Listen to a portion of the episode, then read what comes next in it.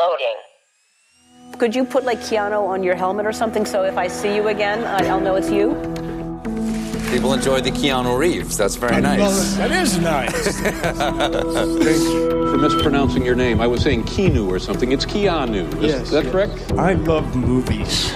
I love watching them, and I love making them. Oh my gosh. I mean, I got high. Gosh, I, I think uh, what they're about. Are we in the Matrix? Keanu Reloaded.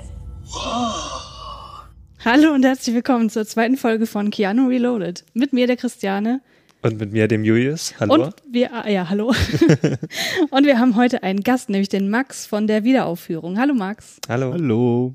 Sehr schön, dass du da bist. Du bist der Erste gewesen, der sich zu diesem Podcast gemeldet hat, äh, mit einem Wunsch hier auftreten zu dürfen. Allerdings zu einem anderen Film. Das heißt, wir werden dich im Laufe des Podcasts auf jeden Fall noch häufiger auf die Ohren bekommen. Aber ähm, vielleicht erstmal ganz kurz zu dir. Was macht ihr denn in eurem Podcast eigentlich? Ähm, bei Wiederaufführung habe ich lange Zeit mit meinem Kumpel Christian über alte Filme gesprochen. Unser Sl- Slogan bei Wiederaufführung ist alte Filme neu entdeckt, großes an schnellen Thesen, garantiert nicht spoilerfrei, jede Menge gefährliches Halbwissen. Ähm, und ja, da haben wir uns äh, munter lustig gegenseitig quasi Filme gezeigt und darüber gesprochen, meist direkt im Anschluss, nachdem wir die Filme gesehen haben. Ähm, mittlerweile hat Christian festgestellt für sich, er hat sich ausgesprochen und dementsprechend mache ich das mittlerweile mit Kali. Ähm, machen wir im Monatsrhythmus mittlerweile nur noch, oder machen wir im Monatsrhythmus, Punkt. Ähm, genau, da sprechen wir über alte Filme. Und äh, dann Kali hat dann selber irgendwie auch noch ähm, Feuer gefangen und äh, den Serienoase-Podcast gestartet und da geht es dann vor allen Dingen äh, so um asiatisches, ostasiatisches äh, Seriengeschehen. Äh, da bin ich auch manchmal dabei, weil ich nicht so der Seriengucker bin, ist es dann immer sozusagen äh, mein Anteil, den ich da leiste, dass ich da mich auch mal überwinde dafür, dass sie dann mit mir diese ganzen alten Filme guckt, ähm, gucke ich dann auch mal so eine Serie. Ja, das sind die, die Podcast-Wiederaufführungen und Serienoase, genau. Ja, ein Geben und Nehmen also. Ja. Ähm, der Film, den wir heute besprechen, das könnte man auch unter das Motto packen. Also dafür, dass man Keanu Reeves sehen konnte, muss man einiges geben. Aber da kommen wir dann später dazu.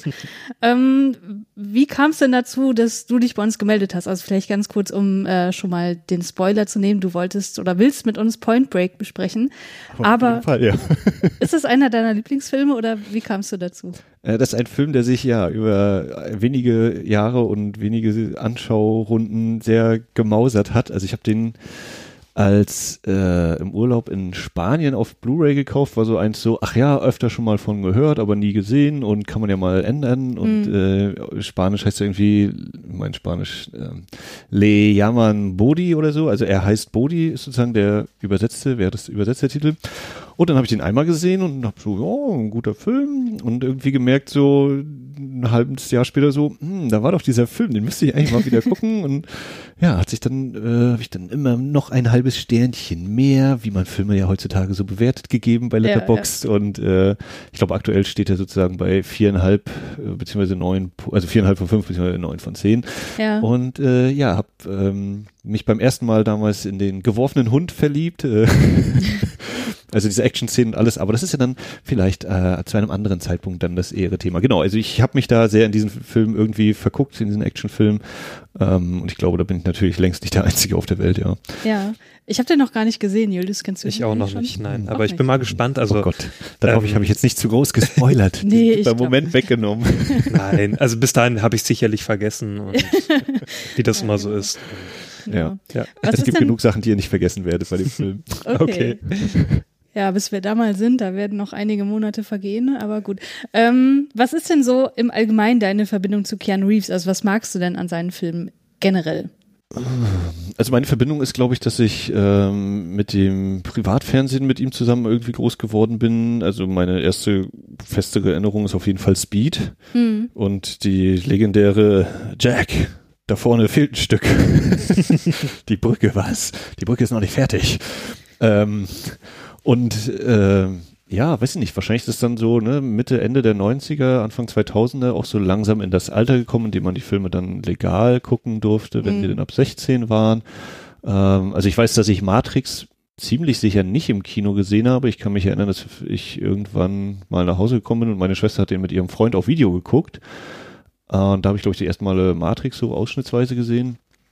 Ähm, ich weiß gar nicht so, ja. Und dann, ich glaube, äh, der Francis Ford Coppola hier, Bram Stokers Dracula und ja, es, er ist mir immer mal wieder über den Weg gelaufen und irgendwann so festgestellt, Mensch, der macht ja irgendwie so mehrere Sachen und irgendwann musste ich dann Point Break kaufen vor wenigen Jahren. ähm, ja, aber ich glaube jetzt so eine, eine richtig tiefe Bindung oder so, dass ich sage, oh, neuer Keanu Reeves Film, sofort hin da. So würde ich jetzt auch nicht einschätzen. Aber so einiges oder vor allem in Sachen so aus den 90ern, diese Action-Star-Phase, da hat er mich dann wahrscheinlich auch erreicht, so, ja. Hm. Ja, mir ging es ja auch so mit Speed, habe ich ja schon erzählt.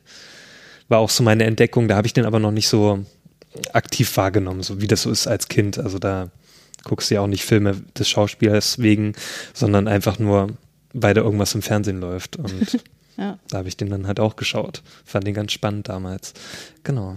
Ich glaube, bei mir war das auch so, dadurch, dass ich ein intensiver Simpsons-Gucker war, so im Mhm. Nachmittagsprogramm. Da kann man jetzt ungefähr schon ablesen, wann ich äh, Kind war. ähm, hatte ich auch das Gefühl, so quasi durch die Simpsons sehr viel Filmgeschichte gelernt zu haben, im Sinne Mhm. von, ich habe Ja. diese Filme alle noch nicht gesehen, aber ich merke, das ist irgendeine Anspielung, weil gerade irgendwie die Kamera komisch ist oder jetzt kommt so Mhm. merkwürdige Musik oder äh, eben wenn, also gerade bei Speed ist ja hier dieses, ja, es ging in diesem Film um einen Bus, der nicht äh, unter 60 km/h fallen durfte. Und wenn das passieren würde, dann würde die Bombe hochgehen. Ich glaube, er hieß der Bus, der nicht langsamer werden durfte. also dieses, und im Englischen funktioniert es natürlich noch geiler, weil er immer sagt so, ja, its Mhm. speed couldn't drop below, bla bla bla. And if its speed would drop, I think it was called the bus that couldn't slow down.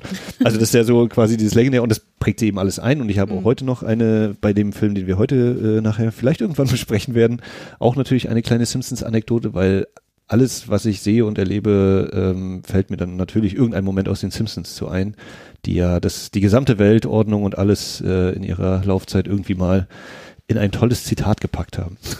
Mhm. Das stimmt. Ja, wollen wir dann mal zum Film kommen? Ja, kommen wir mal zum Film. Ja, also der Titel verrät sicherlich ähm, von der Folge. Ähm, es geht heute um den Film Das Messer am Ufer oder der englische Titel River's Edge, den ich irgendwie auch griffiger finde und auch sinniger als Das Messer am Ufer. Ich weiß auch nicht, warum er diesen Titel hat, den Ja, deutschen. das ist äh, schon das erste Mysterium. Genau, vielleicht können wir das irgendwie im Gespräch aufklären. Ähm, ja, mal schauen. Ähm, das ist Spoiler, nein. Ach, ich wollte es ja jetzt spannend machen. Die Hörer müssen doch dranbleiben. Das ist ein Film aus dem Jahre 1986 aus Amerika, also aus den USA. Und ja, hat eine Besetzung, also unter anderem Crispin Glover spielt die Hauptrolle und Keanu Reeves. Also Crispin Glover kennt man sicherlich, ähm, also die meisten aus Zurück in die Zukunft. Ich habe mich auch gefragt während des Schauens so, du kennst die, du kennst das Gesicht. Und Christiane direkt so, ja, das ist doch der, der Vater von, von Marty McFly. Ja. Ich so, ach Und- ja, stimmt. Das macht das Ganze auch nur besser. genau. ja, und Keanu Reeves, darum geht's ja natürlich, ne? Den kennt man aus ganz vielen anderen Rollen und die wir ja alle besprechen werden. Ähm, ja, und dann einer der bekannteren, äh, die noch mitspielen, ist Dennis Hopper. Mm, Ja, das, äh, den kennt man sicherlich aus Filmen wie ähm, Speed. ja, Speed zum Beispiel. Ja, stimmt, Speed. oder äh, Apocalypse Now oder auch ähm, Blue Valent, äh, nee, nicht Blue, Val äh, Blue Velvet, Velvet. meinte ich, genau. Ähm, ja, ist, ist recht bekannt ähm, gewesen. Genau, und die anderen, die sind mir jetzt nicht so bekannt gewesen. Das macht jetzt wenig Sinn, da über die jetzt zu reden. Ich weiß nicht, ob du die kennst noch, Max. Ähm, Also ich habe ein bisschen Mini-Recherche noch betrieben, weil so ein paar Gesichter habe ich so gedacht, Mensch, der und ach ja, den kennt man auch aus der zweiten Reihe, aber ich weiß nicht, wie Hm. er heißt. ja. Ähm, die weibliche Hauptrolle ist Ione Sky, die spielt die Mhm. Clarissa, ist ihr Debütfilm und ich habe sie anscheinend schon gesehen bei Say Anything. Hm. Ähm, das ist hier Lloyd Dobler, äh, John Cusack äh, hält die, die, das, Ah, stimmt, den stimmt, Ghetto Blaster in die Luft. Von Cameron Crowe, dieser Film. Genau, genau da. Und sie hat auch anscheinend mitgespielt in Four Rooms, den habe ich aber selber noch nicht gesehen, deswegen seid ihr auch nur erwähnt. Äh, da ist der ein Silvester in fremden Betten in dieser, ach nee, das ist, ähm, in welcher Episode? Ich glaube, in dieser Madonna-Episode ist das. Wie gesagt, kann ich nicht. Ja, klar, genau, wo die Hexen da ihre äh, komische, Ja, ist ein Film, den muss man nicht unbedingt gesehen haben, ne? Äh, dann Dan, Ja, Daniel Roebuck ist äh, Samson bzw. John genannt. Mhm. Äh, sein zweiter Film nach Cave Girl, der wohl sehr besonders ist. Äh, Den kenne ich auf jeden Fall aus Auf der Flucht, ähm, den Harrison Ford Tommy Lee Jones Film und da ist er in dem Polizeiteam oder in dem Ermittlerteam von Tommy Lee Ah, Jones dabei. Okay. Und anscheinend hat er auch bei Final Destination mitgespielt, auch noch in Mhm. vielen anderen Sachen, aber das waren so die, die ich noch so kannte. Dennis Hopper hast schon gesagt, Mr. Easy Rider. Ähm, Mhm. Joshua John Miller spielt den kleinen Tim, den, den kleinen Bruder von Keanu Reeves äh, in dem Film und den kannte ich aus Near Dark, beziehungsweise ich habe vor kurzem Near Dark erstmalig gesehen, Hm. äh, der glaube ich danach dran war und anscheinend hat er auch bei Halloween 3 mitgespielt. Äh, ja, und äh, ja, äh, neben Notiz, das ist der Sohn, also der, der Schauspieler ist der Sohn von dem Priester aus Exorzist. Ah, Ah, okay. okay. Hm. Äh, dann haben wir noch hier Roxana Zahl, die spielt Maggie. Und äh, der Regisseur hat erzählt, das war neben Crispin Glover quasi der zweite verhältnismäßig große Name, weil die äh, Emmy-Gewinnerin war für einen TV-Film Something About Amelia und war dafür sogar Golden Globe nominiert. Hm. Aber pff, auch nur durchgerutscht. Und ja, der Rest ist so. Das reicht so, glaube ich. Genau. Und Ja, ich muss sagen, mir hilft das immer so ein bisschen, wenn ich äh, zumindest ein paar Leute kenne, die Mhm, in solchen ja. alten Filmen mitspielen, dass man da gut, wir haben natürlich immer Keanu Reeves hier in der Film in der Podcast-Reihe drin, aber wenn man merkt, okay, da sind schon mal ein paar andere Gesichter, die man vielleicht auch kennt, die das Niveau ein bisschen heben, gerade so jetzt in den ersten Filmen, finde ich das immer ganz Mhm. beruhigend, muss ich sagen. Ja. Also wie in den letzten Filmen, da hat man ja auch schon ein paar Bekannte dabei. Also Ja, genau. Kiefer Sutherland äh, zum Beispiel. Ähm, ja, und jetzt war es ja hier äh, Dennis Hopper zum Beispiel, der so mit der bekannteste war. Ja, genau. Ich fand es ja sehr witzig, dass da auch Easy Rider erwähnt wurde in dem Film. Mhm. Und ich dachte mir, wow, okay. Äh, Meta. Wie, wie geht das? Ja, wie meta ist das Ganze? Also ich glaube, da müsst ihr euer Soundboard noch, äh, noch einbauen, dass ihr wirklich dieses Wow von Keanu dann immer einspielen könnt. Naja, das haben wir Auf jeden doch. Fall. Das Äh, haben wir. Warte Ah. mal. Ne? Genau, dafür ist das ja wirklich geeignet. Ja, möchtest du vielleicht ganz kurz den Inhalt zusammenfassen, Max? Äh, kann ich machen. Ich habe mir hier zwei, nee, drei Sätze sind es aufgeschrieben. River's Edge. Jamie wird von ihrem Freund Samson erwürgt. Dieser zeigt diversen Freunden die Leiche. Die Reaktion auf darauf fällt sehr unterschiedlich aus. Punkt, Punkt, Punkt. Ja, sehr gut. Ja, sehr kurz und äh, knapp, aber ja, Auf den Punkt. auf den sagen. Punkt gebracht, ja. Ja, also ich ähm, muss sagen, ich hatte mit diesem Film wirklich große Probleme. Hm. Und ich will jetzt meine Wertung noch nicht verraten, die kommt ja zum Schluss. Aber als ich dann bei Letterbox geguckt habe, wie andere Leute den so bewertet haben, war ich sehr überrascht, um das mal so zu sagen. Und ich habe das Ganze auch noch mal ein bisschen überdacht und vielleicht meine Wertung auch ein bisschen nach oben korrigiert. Eventuell werden wir dann hören. Äh, wie ist denn so ganz grob euer erster Eindruck gewesen? Willst du mal anfangen, Julius? Ja, also ich kann jetzt auch schon mal so sagen, ich war nicht sehr begeistert von dem Film. Es hat mich auch also zum Ende hin recht gelangweilt und war da auch schon so ein bisschen genervt. Muss ich sagen. Ja, tut mir leid, aber ich habe dann irgendwann auch öfter auf die Uhr geschaut oder halt auch auf die Fernbedienung geschaut, wie lange dieser Film noch geht. Das ist So eine geile Fernbedienung. Naja, also ähm, äh, mal kurz so auf, äh, auf die Zeit, so, ne? An, äh, an, Anzei ich habe die anzeigen lassen, um mal zu schauen, wie lange ich das noch ertragen muss. Und ähm, also wir gehen ja später dann noch ein bisschen genauer drauf ein, warum.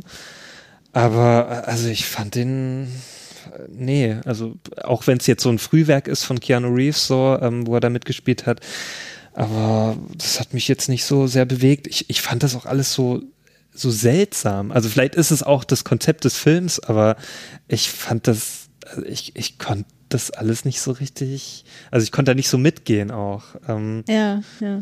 äh, ja, ganz komisch für mich der Film und ja, keine große Begeisterung übrig gehabt dafür. Das, das, ist ja, das ist ja schön. Ich fand ihn ziemlich Mhm. interessant. Ich fand ihn sehr gut.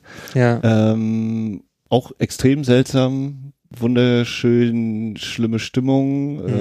äh, trostlos. Ähm, ja, dann, dann bin ich ja schon sehr gespannt, wie wir jetzt so aufkommen. Also ich hatte auch, glaube ich, im Mittelteil hatte ich, glaube ich, Mhm. meine größten Probleme irgendwann mal, wo ich auch so dachte, ja, jetzt, also Mhm. nimm doch mal das Tempo jetzt raus, aber grundsätzlich würde ich schon wissen wollen, wie es weitergeht und äh, ja. Mhm, mhm, mhm.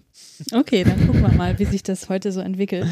Ja. Fangen wir mal ganz am Anfang an. Also die erste Szene, die wir sehen, ist ein kleiner Junge, von dem ich erst dachte, es wäre eine junge Frau. Es wäre irgendwie ganz Hm, komisch gefilmt. wegen den Ging euch Ohrringen. das zufällig auch so? Wegen den Ich, ich Ohrringen. nicke heftig hier, ja. Ja, das war aber, glaube ich, in den 80ern so angesagt, dass man auch äh, als Junge solche Ohrringe hatte. Ich, ich, Nee, das lag nicht, das, den Ohrring hast du ja Nee, gar nicht gesehen, das lag am Gesicht. Ich, also anhand des Gesichts dachte ich hab's an den Ohrringen. Also ich wirklich, das, das ging mir so, ich dachte mir so, was ist das für ein Ohrring? Warum hat äh, und dann auch so androgyne Gesichtszüge so, ähm, wo ich mir so dachte, so, was ist das jetzt Mädchen, Junge, whatever. Ja. Und ich konnte es auch nicht so richtig einordnen, ja. Okay, gut, da ging Ja, also für mich war das Androgyne, also ich habe mir noch ein paar von den, also ich habe den auf der Blu-ray, von der Bluray gesehen ähm, Mhm. und da sind noch ein paar Extras drauf. Mhm. Da wird eben auch mehrmals erwähnt, dass der, der Schauspieler eben sehr androgyn wirkt oder was Mhm. Androgynes mitbringt und hatte auch so dieses, ah ja, interessant hier, die junge Frau wirft jetzt ihre kleine Puppe weg, das ist sozusagen das Ende der Kindheit oder so, um dann Ja.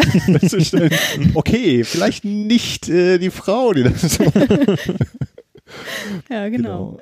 Ja, es fängt schon sehr melancholisch an mit diesem kleinen Jungen, wie gesagt, der eine Puppe in einen Fluss wirft und dabei eine Beobachtung macht, nämlich einen schreienden Typen, der sich, wie wir später lernen, als John herausstellt. Und hinter ihm liegt etwas, das habe ich in der ersten Szene noch gar nicht gesehen, erst später dann, wo man ihn ein bisschen näher sieht, nämlich eine Leiche. Ja, genau. Ja. Wusst, äh, genau, wusstet ihr eigentlich, worauf ihr euch quasi einlasst? Also hattet ihr irgendwas von dem Nee, Film gar schon gehört? also überhaupt ist halt, nichts. Nur die Kurzbeschreibung auf Amazon. Ähm, Die aber auch nicht gestimmt hat. Ne? Da stand ja irgendwas Ja, von ein mit Veteran, Vietnam. der Rache sucht oder so. Genau, also das ist dann wohl auf Dennis Hopper so. Ähm, Nee, ich glaube, das war Oder- einfach ein komplett falscher Text. Das passt ja null zu diesem naja, Film. also es wird ja angedeutet, dass der Dennis Hopper, also dass der ein Kriegsveteran ist. Also, ja, aber da ist doch nichts mit Rache in der. Nö, nö, das, oh, naja. Ich glaube, das ist einfach eine falsche da müsst ihr mir nachher noch den Link schicken, dann muss ich Mhm. mal lesen. Ja. ja. Den, den Film möchte ich dann auch sehen.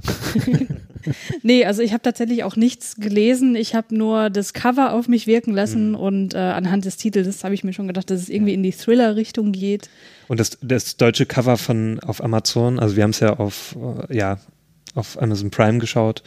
Ähm, und das war schon echt hässlich, muss ich sagen.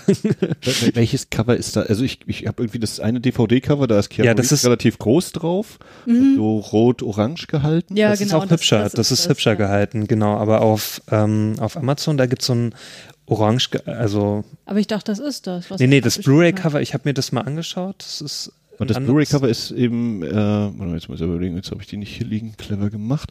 Ähm, aber das ist so dieses, ja, ihr Kopf liegt im Gras, beziehungsweise das ist so ein anderes Postermotiv, ihr Kopf liegt im Gras und ich finde, wenn man so zunächst draufschaut, habe ich erst so gedacht, weil, ja, da schwimmt eine Leiche im Wasser. Und dann eben erst festgestellt, ach so, das ist Gras und ich glaube aber, dass das durch dieses River's Edge natürlich auch irgendwie so ein bisschen symbolisch oder so, so metaphorisch tatsächlich wie ein Fluss aussehen könnte. Wasser. Mhm. Was, was ich ja sagen muss, also als ich die Leiche gesehen habe, und die wurde ja sehr oft eingeblendet, ich dachte mir so ein bisschen, die Schauspielerin tut mir so ein bisschen leid. Also, dass sie eigentlich die ganze Zeit, den ganzen Film über einfach nur da liegen muss und das nackt. Wenn Ja. das mal gewesen wäre, denn äh, wenn sie da aus dem Wasser geholt wird, das ist sie auch, wie der Regisseur so meinte, ja, äh, es tat mir ein bisschen leid für sie, sie musste da ein bisschen Ja. stillhalten, wenn sie rausgeholt wird. Das Lustige fand ich ja auch, man, man sieht das Auge so ein bisschen zucken. Also, äh, sie bewegt sich äh, offensichtlich. Okay, das habe ich nicht gesehen. Also in der ersten Einstellung, wo man wirklich sie ganz nah sieht, so ähm, im Close-Up, da sieht man sie zucken. das fand ich Also, wobei ich da sagen muss, also mich hat der Film an der Stelle auf jeden Fall, ähm, weil das, also das ist auf jeden Fall ein Bild, was, was mich dann noch so in die, in den, in die Nacht mit äh, verfolgt hat, in die Träume. Ähm, ich fand das sehr beeindruckend, ne? Das ist halt, es ist halt in Anführungszeichen nur ähm, Kontaktlinsen noch drauf und natürlich Mhm. noch ordentliches Make-up. Keine Frage, denn die war ja nicht wirklich tot. Ja. Ähm, und ja, so wie die da eben einfach da liegt, wie jetzt nicht plötzlich die, die Streicher aufschreien auf der Tonspur Mhm. oder so, sondern wirklich so dieses, Alter, wow, hart. Äh, dann natürlich auch so ein bisschen dieses in Amerika, also in Amerika so einen Film drehen, wo Frontal Nudity sozusagen ja dann ist, Mhm. äh, ist jetzt auch nicht unbedingt selbstverständlich. Aber das war schon, äh, ja, das, das war, hat einen Impact hinterlassen. War beeindruckend, dieses Bild, fand ich. Ich habe auch das Augenzucken nicht wahrgenommen, wenn sie das tatsächlich getan hat. Hm. Ja, ich musste direkt an Laura Palmer denken. Ja, ich auch, ja. Absolut. Also Twin ja. Peaks, äh, wobei die ja äh, fand komplett bekleidet äh, da lag bei Twin Peaks und ja auch in so einen Sack, Nee, nicht bekleidet. Also die war schon nackt, aber, ähm, aber in einen Sack gehüllt. in, ne? in so, einer, so einer Plane eingewickelt. ja, genau, das meine ich doch. Ja. Das ist krass, ne? Und vor allem Twin Peaks, also es ist auch dieses, äh, Daniel hier vom Spätfilm sagt das ja immer, wir werden rückwärts in die Popkultur hineingeboren, weil ja Twin Peaks später ist, ne? Mhm. Ja. 90. Ja, Das stimmt. Ähm, aber auch, gibt ja auch, ich, ich blaber das jetzt hier einfach so rein, gibt ja viele Verbindungen eben äh, zu David Lynch. Tim Hunter, Mhm. der Regisseur, hat ja auch zwei Episoden oder drei von Twin Peaks gemacht. Ach, echt? Oh. Ähm, Dennis Hopper und der Kameramann Fr äh, Frederick Elms, die hatten beide gerade Blue Velvet gemacht. Hm. Ähm, also da sind sozusagen auch so ein paar Verbandelungen quasi, die haben sich alle nochmal wieder getroffen. Hm. Hm, sehr schön. Ja.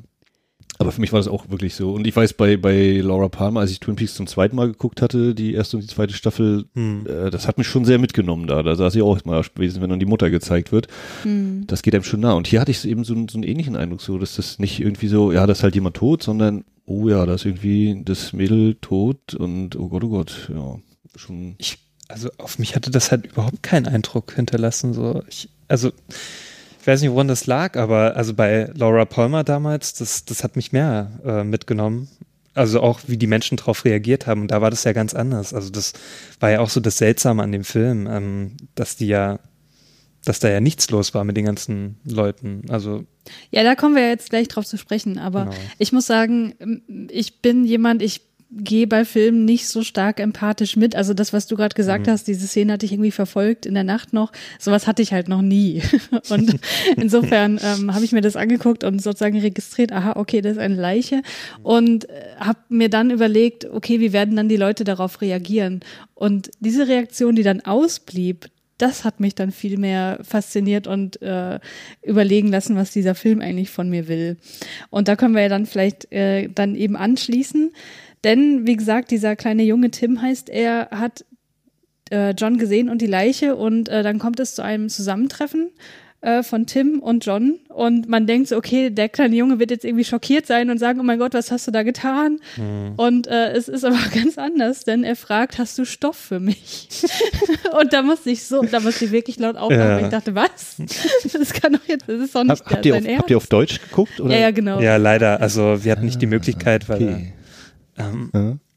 das bei Amazon da nicht so, also du hattest bestimmt auf Blu-ray die Möglichkeit, dann auch in Englisch zu Ja, ja. schauen. Und Ja. Ich habe den Trailer habe ich mir auf Deutsch dann noch oder den deutschen Trailer habe ich mir noch angeguckt. Mhm. Ja, ja, das ist nicht so zu empfehlen, auf Deutsch zu schauen. Nee, wirklich auch nicht. Keanu Reeves äh, Synchronstimme. Die Synchronstimme ist, ganz so grottig. Die ist, also du musst mal, äh, wenn du die Möglichkeit hast, mal ganz kurz reinzuschalten, dir diese Stimme anhören. Das ist wirklich grauenhaft. werde ich nachher mal kurz noch tun, ja. Ja, ich, ich, ich weiß gar nicht, ich überlege, ja stimmt, ne, hast du doof. Also er, er klaut ihm das Bier. Mhm. Herrliche Szene. das ist ein nettes Schild. Jetzt gib mir das Bier. Mhm. Genau, wie hat denn die Szene auf euch gewirkt, als sie dann sozusagen aufeinander getroffen sind und sich unterhalten haben? Also auf mich hat es auf jeden Fall gewirkt, äh, gerade der Tim-Darsteller auch die ganze Zeit, der wirkt wie, er ist eigentlich 20, 30, 40 oder so, also Mhm. wie, wie überzeugt der da rumläuft und spielt. Also, also sowohl einfach die schauspielerische Leistung fand ich krass, aber dann auch eben diese Figur in dieser Welt, ähm, was, was der so, wo du denkst so, Junge, ähm, du musst jetzt, also dass du die Puppe wegschmeißt, okay, ist vielleicht die eine Sache, aber eben hier, ja, und komm, ich weiß, wo wir eine Waffe kriegen später und alles, äh, Junge, da, das tut mir echt leid um deine Kindheit so irgendwie. Ja. Ich, ich, der ich aus so einer privilegierten Familie stamme. Ähm, äh. nee, aber also wo du denkst, der soll zwölf sein, sagt ja die Mutter nachher irgendwann mal und denkst du, ja, schade, ich glaube nicht, dass der die fröhliche Kindheit hatte, die man dem ein oder anderen Kind vielleicht mal wünscht. Richtig, ja, das sagt er ja irgendwann später auch selber, ne? Also die Mutter spricht ihn ja auf irgendwas an, oder, oder war es die Mutter, ich weiß nicht mehr ganz genau, ähm, wie es dazu kommen konnte, dass er dies und das gemacht hat und er meinte dann so, ja, dafür ist meine versaute Kindheit schuld. Wo ich Ja. dachte, oh, okay, krass, sehr viel Ja, deswegen Selbstreflexion vorhanden. selbstreflektiert, genau.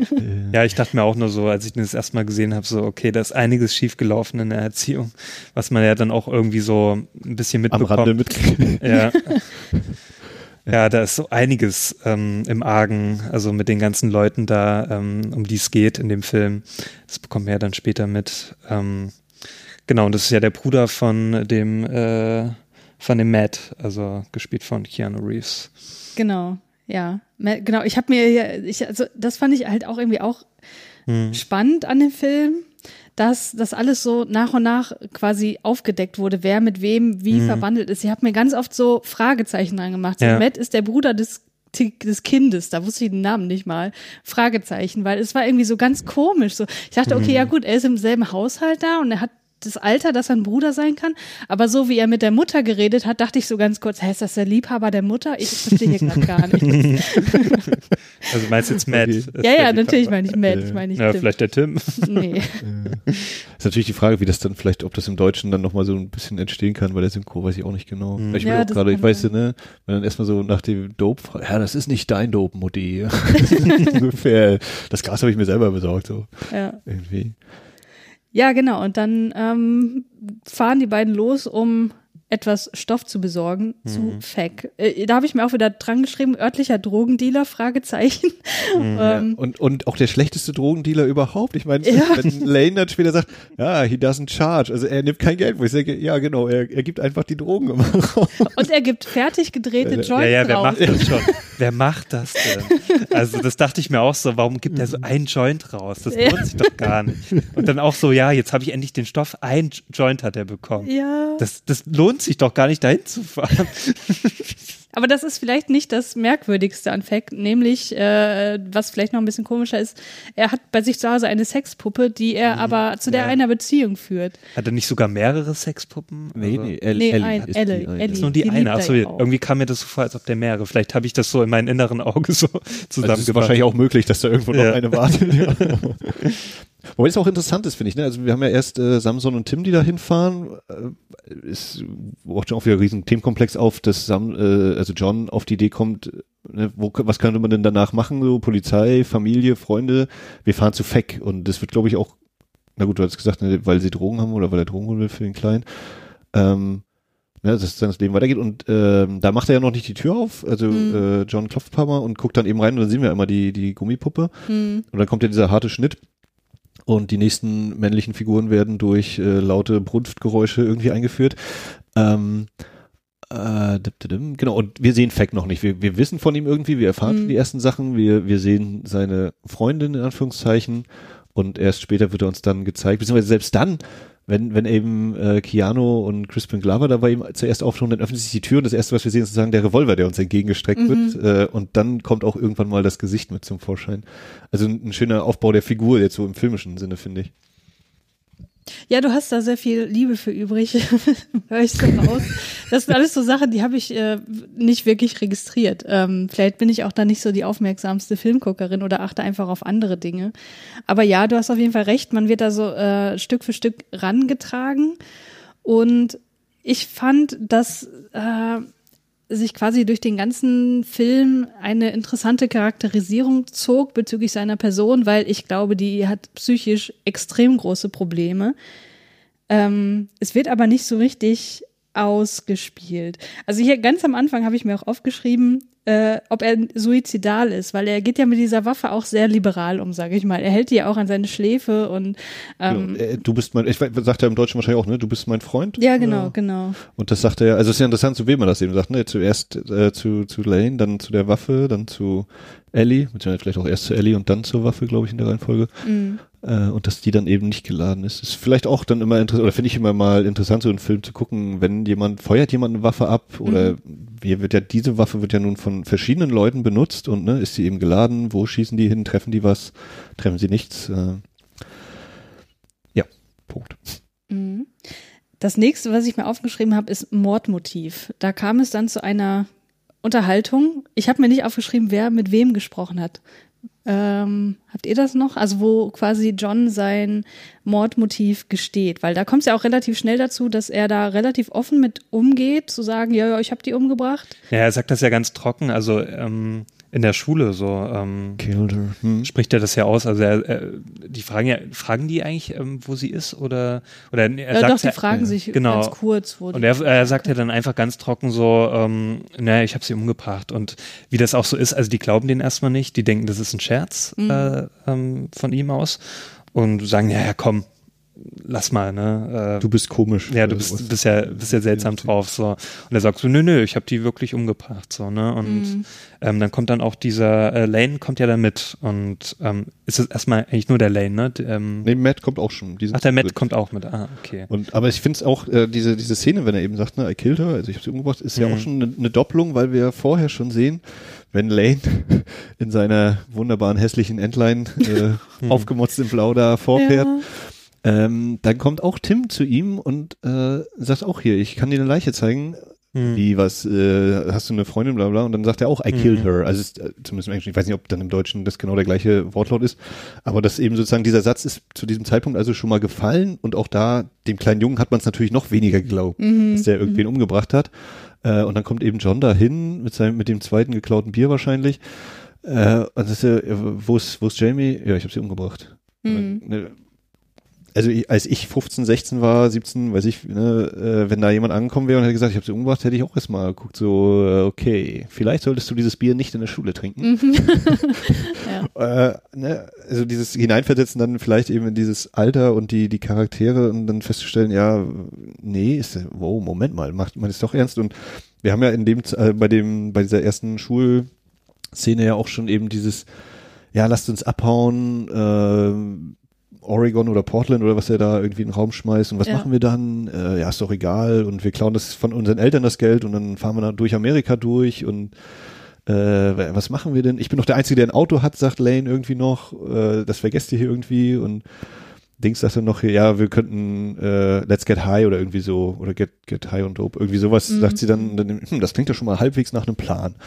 ne, also das dieses dieses äh, Wegwollen Motiv ähm, ja sich sehr wahrscheinlich nicht so richtig zu Hause zu fühlen ähm, und genau ja und ja dieses ne irgendwie alles komische Welt da. Mhm.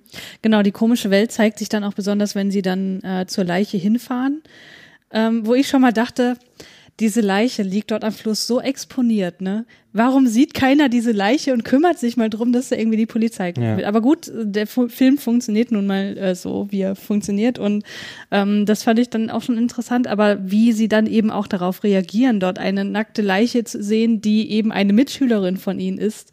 Das war alles so, also das hat mich so, so erstaunt oder erschrocken, dass da keiner so richtig ähm, so emotional dann austickt. So. Also ich wäre ja total, äh, ich hätte es überhaupt nicht geglaubt. So. Und das war alles so, also das war mir viel zu nüchtern. So. Also die haben da alle so nur da gestanden und so, oh, oh, okay. Ja, Ja, ne? die Das, ist tot. aber, aber das ist ja, glaube ich, auch eben genau das. Also, ich habe jetzt auch ein bisschen mir diese Bonusmaterialien noch mit angeguckt und daneben dieses, ja, diese Generation X, äh, die halt Hm. Äh, keine, nicht die richtige Bildung hat, so soziale Standards. Äh, kommt ja nachher auch die Telefonszene, wenn, wenn Clarissa sagt, hier, wir müssen das doch irgendwie melden und wo Ja. will er überhaupt an und äh, wie geht das überhaupt? Und, wissen wir es? und ich, also irgendwie so dieses Gefühl, irgendwie es ist nicht richtig, aber wie kriegen wir es jetzt richtig? Das ist auch nicht so. Und ähm, äh, was ich eben auch noch gelesen hatte, das basiert ja anscheinend auf einem wahren Fall. Äh, 1981 wurde die 14-jährige Marcy Renee Conrad umgebracht und die hat wohl auch äh, mehrere Tage, oder beziehungsweise wurde von dem Mörder dann auch ein paar seiner anderen Kumpels gezeigt und dann Mhm. auch erst irgendwie nach vielen Tagen oder einer Woche oder so ähm, erst der Polizei berichtet. Also auch die, äh, weiß ich natürlich nicht, ob die da jetzt am Ufer so lag, dass man die sehr leicht sehen konnte oder so, aber ähm, ja, der, der tragische Hintergrund sozusagen oder die, worauf das eben basiert unter anderem. Hm.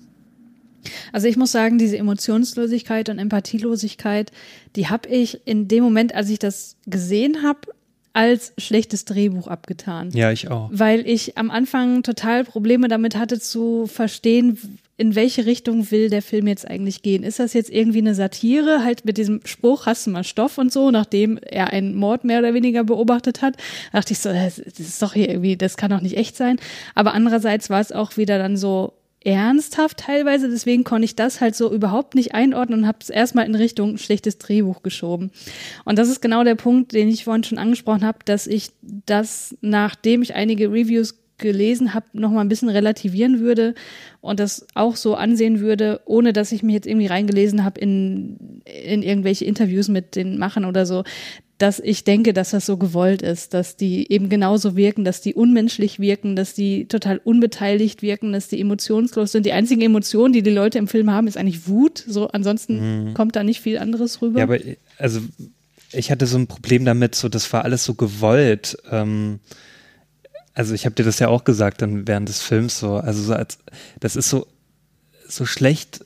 Also ich fand das so, naja, ich weiß nicht, wie ich das ausdrücken soll, aber es war so so gewollt schlecht dargestellt. Also so so so gewollt empathielos dargestellt, so so ne, aber so so schlecht für mich irgendwie, so nicht so richtig überzeugend. ja, Und ich- unauthentisch. Genau, vielleicht. unauthentisch, genau. Und das, äh, ich, ich weiß nicht, also vielleicht lag es auch einfach daran, weil der eh schon so ein B-Movie-Charme hatte, so für mich. Und, ähm, und ich den auch schon so auch schon so da rangegangen bin an diesem Film, dass ich da jetzt wirklich keinen ne, Hochglanzfilm bekomme. Und deswegen ha, habe ich mir dann auch so gedacht, so, das wirkt alles so, so einerseits so, ja, will der so ernst sein, aber andererseits wirkt er dann so lächerlich so, so auf mich, so, ne, irgendwie so, so unglaubwürdig ständig. Ja, oder vielleicht lag es auch daran, als ich dann Keanu Reeves gesehen habe. Also dann wieder so, Was? so, Kleine Schlurfi. so, so halt so geschauspielert hat, wie er halt das so oft tut. Aber mal ganz ehrlich, ich fand den in diesem Film mit am besten. Ja, der war da schon Ja. äh, Ja. der Stärkere. Das muss man Also, schon äh, lassen, ja. Wir kommen ja vielleicht später noch zum schlechtesten Keanu-Moment. äh, und da, da gibt es definitiv einen, wo ich, wo ich so denke, oh, das ist so eine tolle Szene, aber ach Keanu, wenn das wirklich dein erstes Mal war, aber später mehr. ja, ich weiß, was du meinst. äh, ähm, aber also ich, ich, ich kann euch da leider nicht, ich muss euch sagen, ich fand, also ich weiß nicht, ob es wirklich authentisch jetzt, ob ich da mich voll mit reinknien würde, äh, als völliger Gegenpol, aber ich, ich habe das schon so äh, als gegeben hingenommen. Also dass die da, wie gesagt, ich, ich kann mir halt vorstellen, ich muss dann halt hinterher nochmal die Synchro mir anschauen, dass das sehr viel ausmacht, weil die, so wie die da sprechen und eben äh, rumhängen, das hat mich schon, also ich habe das denen abgenommen, so Mhm. die jetzt, also ich hoffe, also wahrscheinlich gibt es solche Plätze auf der Welt, da brauchen wir gar nicht drüber reden, aber äh, hoffe natürlich nicht so viele. Ähm, aber das ist schon so, ja, das ist eben diese Welt und wie gesagt, das ist eben diese Generation, die einfach irgendwie keinen Antrieb hat oder eben dieses, ja, was ist so die, der nächste große Ding, der, wenn der Zwölfjährige schon der größte Spaß ist, eben die, die kleine Puppe von der kleinen Schwester äh, in den Fluss zu schmeißen, und die anderen, ja, die äh, wollen eben ihre Joints rauchen und ach, Schule ist auch irgendwie noch, aber eigentlich wollen wir weg, äh, warum auch immer oder wohin auch immer. Ähm, dass sie eben, ja, der, der Kompass fehlt oder das, das Ziel Mhm. vor Augen, ne? Das, ähm, dass sie quasi alles haben, ne? Ich, wenn wir hier bei, bei Keanu im Haus sind, äh, merken wir natürlich, der, die, die Familienverhältnisse hängen natürlich sehr schief, aber sonst, äh, da ist ein Fernseher, die haben ein Telefon, die haben einen Plattenspieler, äh, sind also technisch voll dabei. Und auch sonst so im Zimmer scheint er das zu haben, was er wohl so haben möchte. Ähm, ja, und, und dass sich das eben so in dieser, dieser völligen, fast apathisch, kann man ja schon fast sagen, so niederschlägt. Und Crispin Glover, der halt wirklich äh, alle Regler auf elf gestellt hat. ähm, was, was ich verstehen kann, wenn man da irgendwie schmunzeln muss. Oder aber andererseits finde ich, kann ich mir das auch vorstellen, es- wenn du so 15, 16 bist und dann so auf cool tun willst und dann auch äh, am besten diese Szene im Auto, wenn er sagt zu, zu John so, wir müssen jetzt ruhig bleiben, wir dürfen nicht in Panik verfallen, wir dürfen nicht in Panik verfallen. Und John so neben, okay, was auch immer du sagst. Und dieses, also dieser völlige Gegensatz, dieser Kontrast so, John ist völlig ruhig und überhaupt nicht in Panik und scheint irgendwie so, ne, dieser Mord und weiß, kann man nur eben spekulieren, was da an ihm vorgeht äh, zu dem Zeitpunkt. Aber der Lane, der dann eben so völlig aufgedreht ist, und, wir dürfen nicht in Panik verfallen, nicht in Panik verfallen. Ähm, also dass, dass das zu dieser Figur durchaus passt. Auch wenn ich verstehen kann, wenn man da irgendwie immer mal schmunzelt, muss ich auch ein paar Mal, wenn er dann wirklich den, schon wieder mit den Armen ausholt und es ist doch einfach nur, weiß ich nicht, so eine relativ kleine Szene oder so. Ich muss ja sagen, also dieser Lane, der hat mich am meisten gestört. So. Also den fand ich echt. Also vielleicht ist das einfach so seiner Figur geschuldet, dass er so sein soll, aber ich fand ihn unausstehlich. Also immer Ja. wenn der, wenn der agiert hat, der hat mich einfach nur genervt und ich konnte es auch so schlecht nachvollziehen, warum er ähm, seinen Freund, ähm, den Samson oder halt äh, John, ähm, warum er ihn unbedingt decken möchte. Also das konnte ich so schlecht nachvollziehen, weil wenn ich an seiner Stelle gewesen wäre, da hätte ich doch irgendwie versucht, also äh, ich weiß nicht, da, hätte- da hätte ich ihn ganz anders so wahrgenommen irgendwie dann auch. Also vielleicht liegt es auch wirklich, vielleicht kann ich das nicht nachvollziehen, weil ich einfach nicht in, äh, in so einer Umgebung aufgewachsen bin. Ähm, aber das habe ich in, äh, während des Films einfach so schlecht nachvollziehen können. Vielleicht wäre es besser gewesen, wenn man vorher gesehen hätte, was die für gute Freunde waren oder so und mhm. dass er dann alles für ihn tun würde. Aber das, das kam überhaupt nicht rüber. Und er hat ja selber dann auch, ähm, der John dann später gesagt, so irgendwie keiner kennt mich und er ist auch kein guter Freund für mich. So, also ich konnte es einfach zu keiner Zeit ähm, feststellen, dass das gute Freunde sind. So. Ja, das ging mir aber auch so. Ja, aber das ist eben auch diese ja eigentlich falsch verstandene Freundschaft mhm. ne? oder dieses dieses ja, falsche Verständnis vom vom vom Typ Freundschaft, also dieses ne, mhm. ja wir müssen ich muss meinem Freund helfen und die Hilfe besteht darin, dass wir diesen Mord vertuschen mhm. und äh, das kennen wir natürlich auch aus äh, 101 Highschool Slashern, äh, wenn dann immer wieder ja wir müssen diesen Mord melden, bist du verrückt, wir werden alle auf den elektrischen Stuhl, es war ein mhm. Unfall, nein es war kein Unfall, keiner wird uns glauben und, und hier ist es natürlich nochmal ganz eindeutig, dass es kein Unfall oder sowas war, äh, auch wenn es später irgendwie einer nochmal sagte, ja war ein Unfall. Ähm, aber das eben genau das ist hier. Und, und Lane will dann eben so tun, als wäre der Anführer und hier, er, er spricht dann auch, glaube ich, mit, mit Keanu Reeves einmal im Auto so drüber, ja, was war gestern noch los und so, ja, und Dings war da und Clarissa. Und dann sagt Keanu Reeves so, oh ja, wenn Clarissa da gewesen wäre, das hätte mich auch interessiert. Und, und Lane sagt dann so, ja, nee, nicht Clarissa.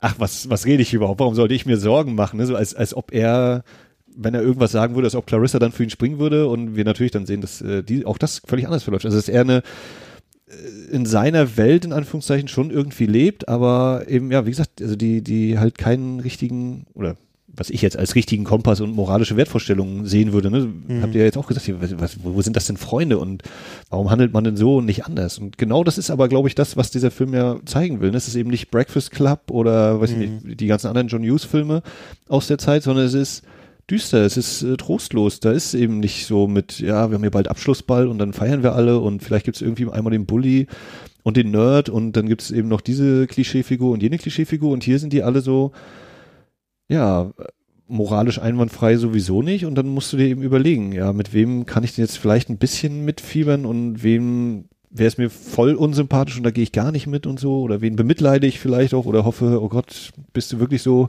verkommen? Mhm. Und das, also der Film einen da, finde ich, herausfordert. Natürlich kann man das eben auch so klar sagen, so, ja, nee, das sind alles doofe Leute oder mhm. warum handeln die so scheiße, doofes Drehbuch oder so. Aber ich glaube, dass, dass genau das eigentlich dieser Punkt ist, dass man äh, ja eben Stellung beziehen muss, ne? Und dann eben feststellt, also ich würde natürlich nicht so handeln, auf gar keinen Fall. Und ich weiß nicht, wie es euch geht, ob ihr schon mal in, in echt, also ohne jetzt äh, hoffentlich nicht die schlimmsten Erinnerungen hervorzurufen, äh, in echt schon mal eine Leiche gesehen habt oder so. Also ich nicht. Zum Glück nicht. Ne? Nee, ja. nee, ich auch nicht. So, also ich wüsste auch nicht, wie ich dann reagieren würde, selbst jetzt so mit, mit knapp über 30, aber ähm, und wenn, wenn Crispin Glover dann eben hier mit dem, mit dem, äh, oh, I poked her with a stick. so, das, also es wirkt auf mich, das würde ich ihm abnehmen, dass, dass da ein Teenager so handelt. Hm. Ja. ja also. Ähm, naja. Ich finde das total interessant mit dem ähm, fehlenden moralischen Kompass. Ich habe da jetzt gerade nochmal drüber nachgedacht. Der einzige, dem man das ja vielleicht mit ganz viel Wohlwollen, zumindest latent unterstellen könnte, ist ja Matt, weil der geht ja dann später zur Polizei. Ich springe jetzt wirklich ganz weit nach vorne, merkt ihr. Und ähm, wenn man dann überlegt, wie dieses Gespräch zwischen dem Polizisten und ihm abläuft, das ist ja eigentlich auch genau das, was dort wiedergespiegelt wird. Ne? Er ist zur Polizei gegangen, um dort zu sagen, hallo, die, mein Freund, der hat diese, äh, diesen Mord begangen. Und alles, was dann kommt, ist, I don't know, I don't know, ich weiß es nicht. Aber darüber regt sich der Polizist ja auch dann auf. Der sagt ja, du kannst doch nicht die ganze Zeit sagen, ich weiß es nicht. Du, bist, du musst doch ein bisschen was hier dazu beitragen können. Du musst doch irgendwie, ne? Und das passt eigentlich genau da rein. Ja. Und dann auch dieser kurze Moment, wenn sie dann eben zu dem Tatort fahren und sie ist die Leiche, wir wissen das eben, dass äh, Lane die da runtergeschubst hat ins Wasser. Äh, dieser kurze Moment und dann stell dir vor, die finden jetzt keine Leiche und dann sagt der Polizist ja auch irgendwie so, ja, ist das irgendwie so ein blöder Witz, den ihr hier, einen Streich, den ihr spielen wollt oder sowas? Ja. Und so, äh, oh, das wäre jetzt nochmal doppelt und dreifach so. Ja, ja genau. Diese, dieses Gespräch ist eben auch so richtig, äh, lässt tief blicken. Kann man natürlich darüber diskutieren, ob das jetzt super gespielt ist oder vielleicht eben noch Piano in the Making ist. Ähm, aber eben dieses, ne, I don't know, I don't know, I don't know, man. Ich weiß nicht, ich weiß nicht. Und, ne, also er hat keine Antwort, er hat keinen Plan, er weiß auch nicht. Also, und er meint es zutiefst ehrlich, aus meiner Sicht zumindest. Ne? Also er will ihn da nicht anlügen oder sich eben drücken. Er, er weiß es wirklich nicht besser. So mhm. ist es ja. Und das ist so, so brutal ehrlich, wie eben ja auch ein bisschen mitleiderregend, weil man eben ja, was du eben sagtest, so dieser moralische Kompass. Ne? Clarissa hat das ja auch so ein bisschen, wie gesagt, sie wollte ja, ja. irgendwie das melden, aber sie, Und sie kennt die, die, sie kennt die Telefonnummer der Polizei ja, nicht. Guck doch mal die Auskunft an. Ja, ist ja auch schwer zu merken.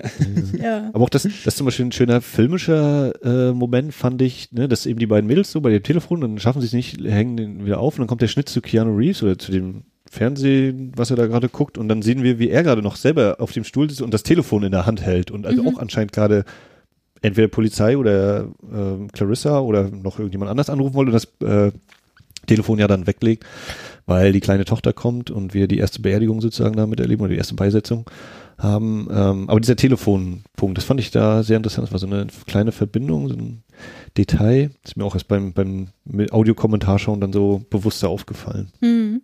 Wo du die erste Beerdigung erwähnst, das fand ich auch sehr interessant. Da wollte ich auch eigentlich nochmal drüber nachdenken. Wir sehen ja dann eine Beerdigung der Puppe, die ähm, Tim ganz am Anfang ins Wasser geworfen hat.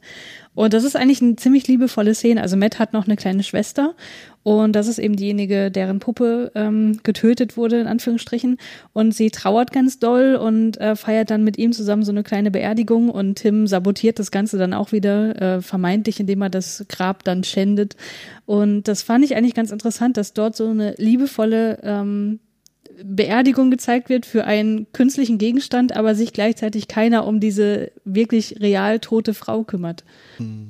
Ist auch, das, jetzt fällt mir das gerade wieder ein mit dem I killed her. Das ist, er sagt ja gar nicht zu Lane, äh, wenn Timmy, das ist ja, wenn wir zum ersten Mal in dem Haus von Matt sind, dann äh, schreit ja das kleine Mädel und sie suchen alle nach dieser Puppe und dann, Mhm. dann kommt Tim rein und sagt, I killed her, ich habe sie umgebracht. Ja. Ähm, also dass sozusagen auch da eben dieser Kontrast ist. Da wird äh, gesucht nach der vermeintlichen Leiche ne, im, im übertragenen Sinne, während das andersrum eben so ja nicht geschieht. Da wird dann diese Leiche gezeigt und, und nicht gewusst sozusagen, wie man damit umgeht. Äh, Hm. ja, aber, aber diese, diese Beisetzung, ja, das ist ein wirklich, so trostlos wie das da ist, ist, äh, ist es vielleicht auch ein bisschen merkwürdig dann zu sagen, ja, gerade die, diese äh, Beisetzung und diese Verabschiedung eben von der Missy, äh, dass es ein schöner Moment ist, ne, ist eigentlich auch äh, auf den ersten Blick irgendwie widersprüchlich, ne. Mhm. Genau, jetzt muss ich mal gucken, wo ich hier weitermache. Sonst komme ich noch hier mit der Puppe Leiche äh, gleich Ja, ja, so ein mach- bisschen mach mal ruhig. Also ne, wir haben äh, wir haben eben äh, Tim sozusagen hatten wir gesagt am Anfang der Missy in Anführungszeichen tötet die kleine Puppe äh, in den Fluss schmeißt. Dann haben wir die tatsächliche Leiche Jamie, die aber auch auch also auf mich eben, ne, dadurch, dass sie ja natürlich schon starr ist als Leiche, auch wie eine Art Puppe dadurch wirkt Hm. und auch später ins Wasser geworfen wird. Und wir haben dann die dritte Puppe oder die dritte entmenschlichte oder äh, ja doch entmenschlichte Frau ist eben Ellie, die Gummipuppe, und auch die wird letztlich ja äh, im Fluss landen. Hm. Das ist also so eine wie auch immer geartete Konstante. Ich habe mir den Gedanken noch nicht bis zum Ende so durchdacht, aber ähm, das ist auf jeden Fall eben was, was eben so immer wieder auffällt. Also und was tatsächlich aus meiner, nee, gut, wir haben nachher Samson noch, ähm, was eben vor, vor allem eben ja auf das, auf die Frauen zutrifft in diesem Film, Mädchen, Schrägstrich Frauen so, dass die diejenigen sind, die ja tot dann im Wasser treiben. Mhm. Da können wir ja vielleicht äh, einsteigen, um ein bisschen über das Frauenbild in diesem Film zu sprechen. Ähm, da habe ich mir auch einige Gedanken dazu gemacht und wenn wir mal zu der Person von John kommen oder Samson, der ja dann, ähm, wie gesagt, relativ zu Beginn des Films schon ein Mordmotiv angibt und äh, sagt, naja, die hat einfach so eine Scheiße erzählt. Ne, die hat Scheiße über meine Mutter erzählt, deswegen musste sie sterben. Und ja, später wird das Ganze noch ein bisschen weiter aus, ähm, ausdiskutiert. Da hat er dann sowas gesagt wie, wie äh, ja, ich habe sie umgelegt und äh, wir wollten ihr einfach, einfach zeigen, wer der Boss ist. Und dann habe ich mir aufgeschrieben, John ist ein Insel. Und äh, also ich fand ihn wirklich, je weiter der Film fortschritt, desto schlimmer fand ich diesen Menschen. Und ähm, er sagt ja irgendwann auch von sich so, ja, ich bin ich weiß nicht, was ich bin. Äh, Ich konnte das durchziehen, also werde ich dann wohl ein Psychopath sein, wo ich erst dachte, ja, hm, das ist jetzt eigentlich eine sehr einfache Lösung, die dieser Film jetzt gibt, aber wahrscheinlich ist da schon viel dran, weil ähm, er wirklich total empathielos ist und ich, ich habe ja auch aufgeschrieben, auf jeden Fall eine antisoziale Persönlichkeitsakzentuierung hat, also nicht so wirklich einen Sinn für Gesetze, für Moral Nee, einfach gar nicht. hat. Also der droht ja sogar diesen einen Kioskbesitzer da ähm, einfach mit seiner, mit seinem Revolver, ähm, also die, genau, also auch ohne äh, vor Konsequenzen zu fürchten, so, ne? Genau, also er ja. wird ja eigentlich schon gesucht und trotzdem ähm, bedroht er ihn dann noch. Ja. Mhm. Und ich finde aber auch, dass Lane sich als frauenverachtendes Arschloch ausstellt, Oh, später hallo. dann. Ähm, also spätestens dann, wo er Clarissa nachts aus dem Auto schmeißt und äh, Matt dann so vorsichtig sagt, ja, ich finde das jetzt nicht so gut, dass du sie rausgeschmissen hast und ich werde jetzt mal hinterhergehen. Und ähm, ja, also wie hier mit Frauen umgegangen wird, von den meisten Männern finde ich echt verachtenswert, wobei man dann auch wieder überlegen muss, welchen Punkt will der Film jetzt eigentlich machen. Also der, der interessante Teil bei John ist ja auch, ne, äh, wie gesagt, er, er hat sie einfach erwürgt, weil sie schlecht über seine Mutter geredet hat. Wir erfahren, die Mutter ist ja schon tot. Mhm. Äh, also da auch die, die in Anführungszeichen zerrüttete Familie. Ich glaube, die Eltern sind beide gestorben, so war das. Ne? Und er lebt ja bei der Tante. Genau. Ähm, also da eben ne, keine, keine richtige Mutterfigur und dann hat er später diesen figürlichen Ersatzvater in, in Feck. Ähm, und genau, er bringt die eine Frau um, seine Mutter ist schon tot, die Freundin bringt er um, hat die Tante noch. Äh, dann äh, von Matt die Mutter, die auch so völlig auf verlorenem Posten ist. Also wenn dann hier Mhm. der, heißt der, heißt der auch Tim? Nee, wie heißt denn der andere? Ich habe schon vergessen. Der, der Stiefvater sozusagen, der damit wohnt und die, die Miete quasi bezahlt und deswegen da leben darf. Ja, ja. Äh, ja, guck mal, hier, du musst sie richtig erziehen. Ja, wieso, dein Vater hat dich doch auch nur geschlagen? Ja, aber äh, hat ja gewirkt, also dieses halt Ja. Mittelerziehung, wo du Diesen auch Dialog denkst, fand ich äh, ein bisschen, naja. Ne, und, und die Mutter ja auch in so einem, scheint ja Krankenschwester zu sein, also eigentlich Mhm. auch ein Beruf, in dem man eben gibt und sich um Menschen kümmert. Ja. Äh, und die, die einzige, oder na gut, die einzige weibliche Figur ist übertrieben, aber die kleine Schwester, die kleine Tochter, das ist die, die Zuneigung erfährt. Hm. Oder, na gut, von Timmy wird sie halt, äh, kriegt sie die Puppe gemordet, aber Matt kümmert sich um sie, ist immer sehr positiv zu ihr. Ähm, bei der Mutter ist er eher so ein bisschen gemischt. Da hat er manchmal auch so einen kurzen Anflug von, ja, stimmt, ist echt ganz schön scheiße, wenn Tim weg ist, ich kümmere mich um ihn so ungefähr. Äh, und dann müsste man bei den, bei den, bei Clarissa und so nochmal gucken. Die erfährt natürlich von Matt äh, eine ziemliche Zuneigung. Aber äh, was, was du sagst, ist, Elaine schmeißt sie aus dem Auto und ich bin mir jetzt sicher, ob das davor oder danach war, wenn, wenn sie da bei, bei dem anderen Typen noch klopfen und der mit der Schrotflinte der Vater kommt. äh, und dann sitzen sie alle drei wieder im Auto und dann äh, ja, du hättest nicht Bitch schreien müssen oder so. Ja, ja, Irgendwas genau. musste ich ja schreien. Ja. So dieses, ja, schrei doch einfach, huhu, hier, äh, warte doch mal kurz. Ich konnt- so. Er meinte noch, ich konnte in der Kürze der Zeit nicht nach der richtigen Ja. Formulierung suchen. Das. Deswegen musste ich jetzt hier, äh, im Deutschen hat er Vibe genannt, irgendwas mit Vibe. Ja, ja, ja, Ja. genau. Ja. Den ich glaube, also im Original ist glaube ich fucking Bitch oder so. Okay, äh, das ist die, auch noch die Formulierung. expliziter. Ja. Ähm, ja, also das war auch so. Aber genau, ja, das stimmt schon, ne? Dieses, dieses Formel. Und, und äh, dann könnte man, ja genau, äh, Fack, der ja seine Freundin anscheinend auch erschossen hat Mhm. Äh, und jetzt eben mit einer etwas anderen Frau zusammenlebt. Ähm, ja, also da ist schon, das sind schon sehr nicht so äh, teilenswürdige Vorstellungen von äh, Menschlichkeit. ja, richtig. Und ähm, das, was Julius du vorhin angesprochen hast, das finde ich halt auch fragwürdig, warum wird diese Leiche so oft full front nackt gezeigt? Ja. Muss das wirklich sein? Also irgendwann dachte ich mir auch so, komm, Leute, wir wissen es jetzt. So, ne? Also das fand ich dann auch irgendwann unangenehm. Also ich finde es auch hart an der Grenze manchmal, so ich auch so, oh ja, aber andererseits ist auch wirklich so ein bisschen dieses, vielleicht weil ich auch jetzt gerade nicht hingucken will, ne, und da entlässt mich der Film eben nicht. Der sagt ihm, du, hier, die ist immer noch tot, du, da hat sich nichts geändert und die sieht jetzt eigentlich sogar noch schlimmer aus. Kriegst du Ja. diese, diese Aufnahme von dem riesigen Daumennagel immer noch mal, und, Ja. ist los? Ähm, und dann, aber sie, sie äh, verfällt ja sozusagen auch, also sie wird dann deutlich bläulicher beim zweiten oder dritten oh, Mal. ja, ja. Ähm, und da greife ich jetzt auch mal voll bis zum Ende vor. Das finde ich einen sehr starken Kontrast eigentlich. Dann nämlich, wenn wir sie das letzte Mal sehen, wirkt sie enorm lebendig, finde Mhm. ich. Und äh, gerade auch, wenn ich daran denke, wie mir die lebenden Figuren bis dahin gezeigt worden sind und äh, sie dann sehr helle Kleidung dort angezogen bekommen hat und ich glaube, ein kleiner Blumenstrauß noch eben, wie man das da eben alles immer ausstaffiert Mhm. und sie zurechtgemacht worden ist und das äh, so darzustellen, also jetzt ist sie lebendig oder jetzt lebt sie, wie gesagt im übertragenen Sinne, äh, fand ich auch nochmal eine sehr interessante Schlussnote dann. Mhm, mhm, das stimmt. Woraus ich ja irgendwie so gar nicht schlau geworden bin, ist die Beziehung zwischen Feck und John. Oder vielleicht mal äh, anders gefragt, wie habt ihr denn Feck als Person so wahrgenommen?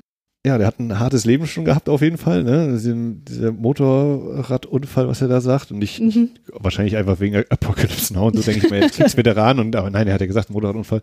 Ich musste auch immer ähm, dran denken, äh, ich weiß nicht, wie ihr da die Filme kennt hier, Outsiders und vor allem Rumblefish. In Rumblefish spielt er noch mit. Habt ihr die mal gesehen Nee, zufällig? sagt mir gar nichts. also es hatte, wir hatten damals im, im Schulunterricht von der Susan Hinton, SI Hinton, äh, die hat drei oder vier äh, Heftchen geschrieben, äh, The Outsiders, und den habe ich dann irgendwann mal gesehen und das ist irgendwie so Francis Ford Coppola hat mit Matt Dillon äh, und noch drei, vier weiteren Gesichtern haben, hat er eben äh, die Outsider und Rumblefish gemacht. Mhm.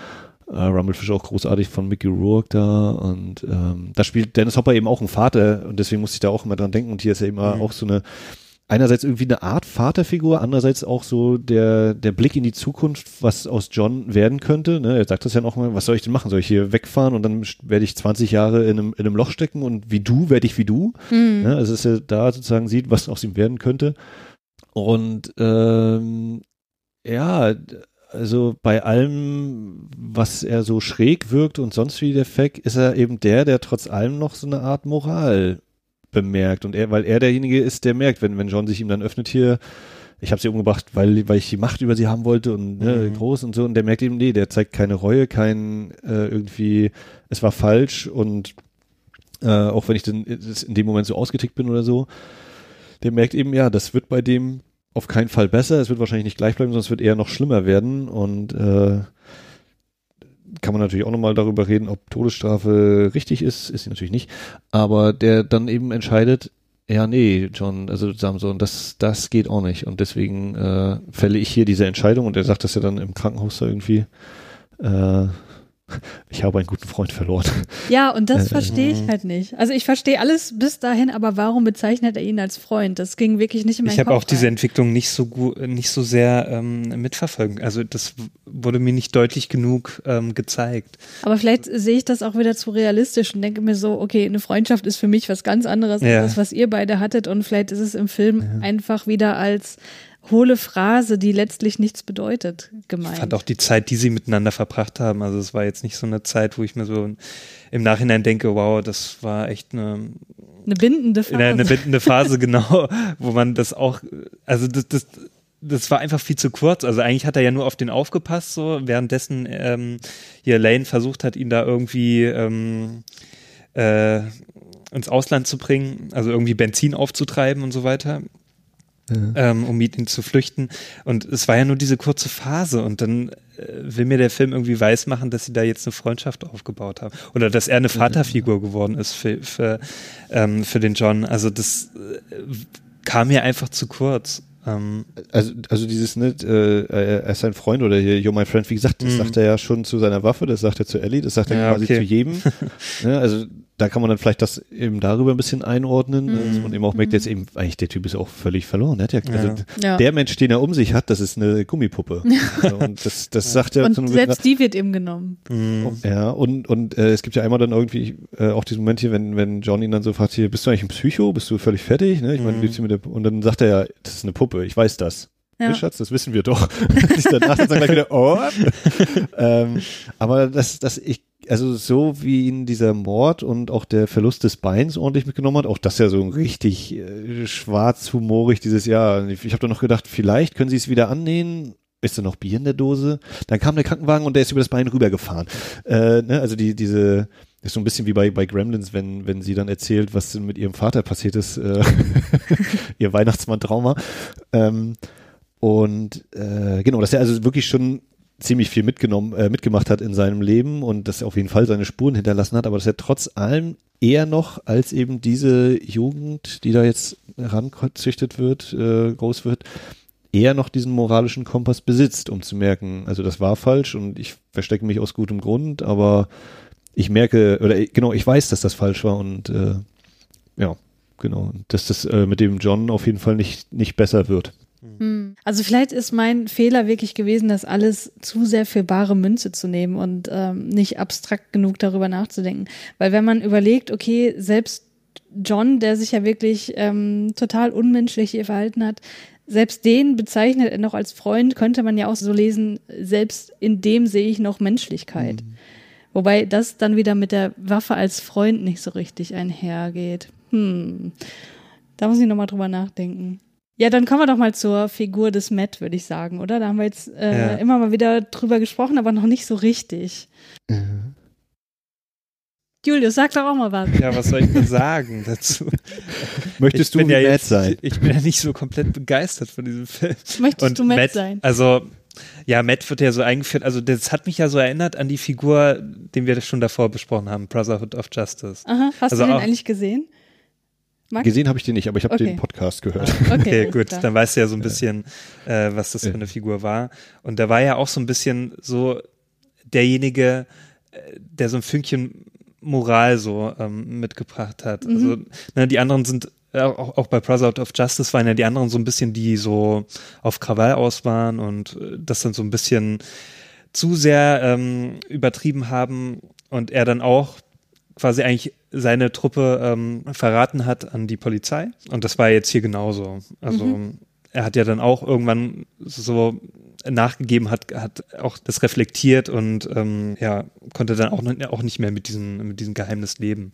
Man könnte aber sagen, dass er zumindest in Brotherhood of Justice ein höheres Level Ja. in der moralischen Entwicklung erreicht hat als hier. Weil hier hat er wirklich so gehandelt, okay, rational ist es wa- wahrscheinlich falsch, ihn nicht anzuzeigen, aber warum er das jetzt gemacht hat, konnte er ja auch nicht so Nee, richtig das konnte er sagen. nicht wirklich, ähm, ich glaube so, das ist vielleicht so tief in seinem Innerem so, dass er dann doch noch ein bisschen äh, Menschlichkeit oder Moral, ähm, Moralverständnis äh, besitzt. Also Ja, das würde ich eben genau nicht sagen. Ich würde sagen, dass es hier eher so aus so einer rationalen Entscheidung heraus. Mhm. Ich sollte das machen, also mache ich es mal, aber warum? Die Sinnhaftigkeit dahinter geht mir verloren oder habe ich Mhm. einfach gar nicht.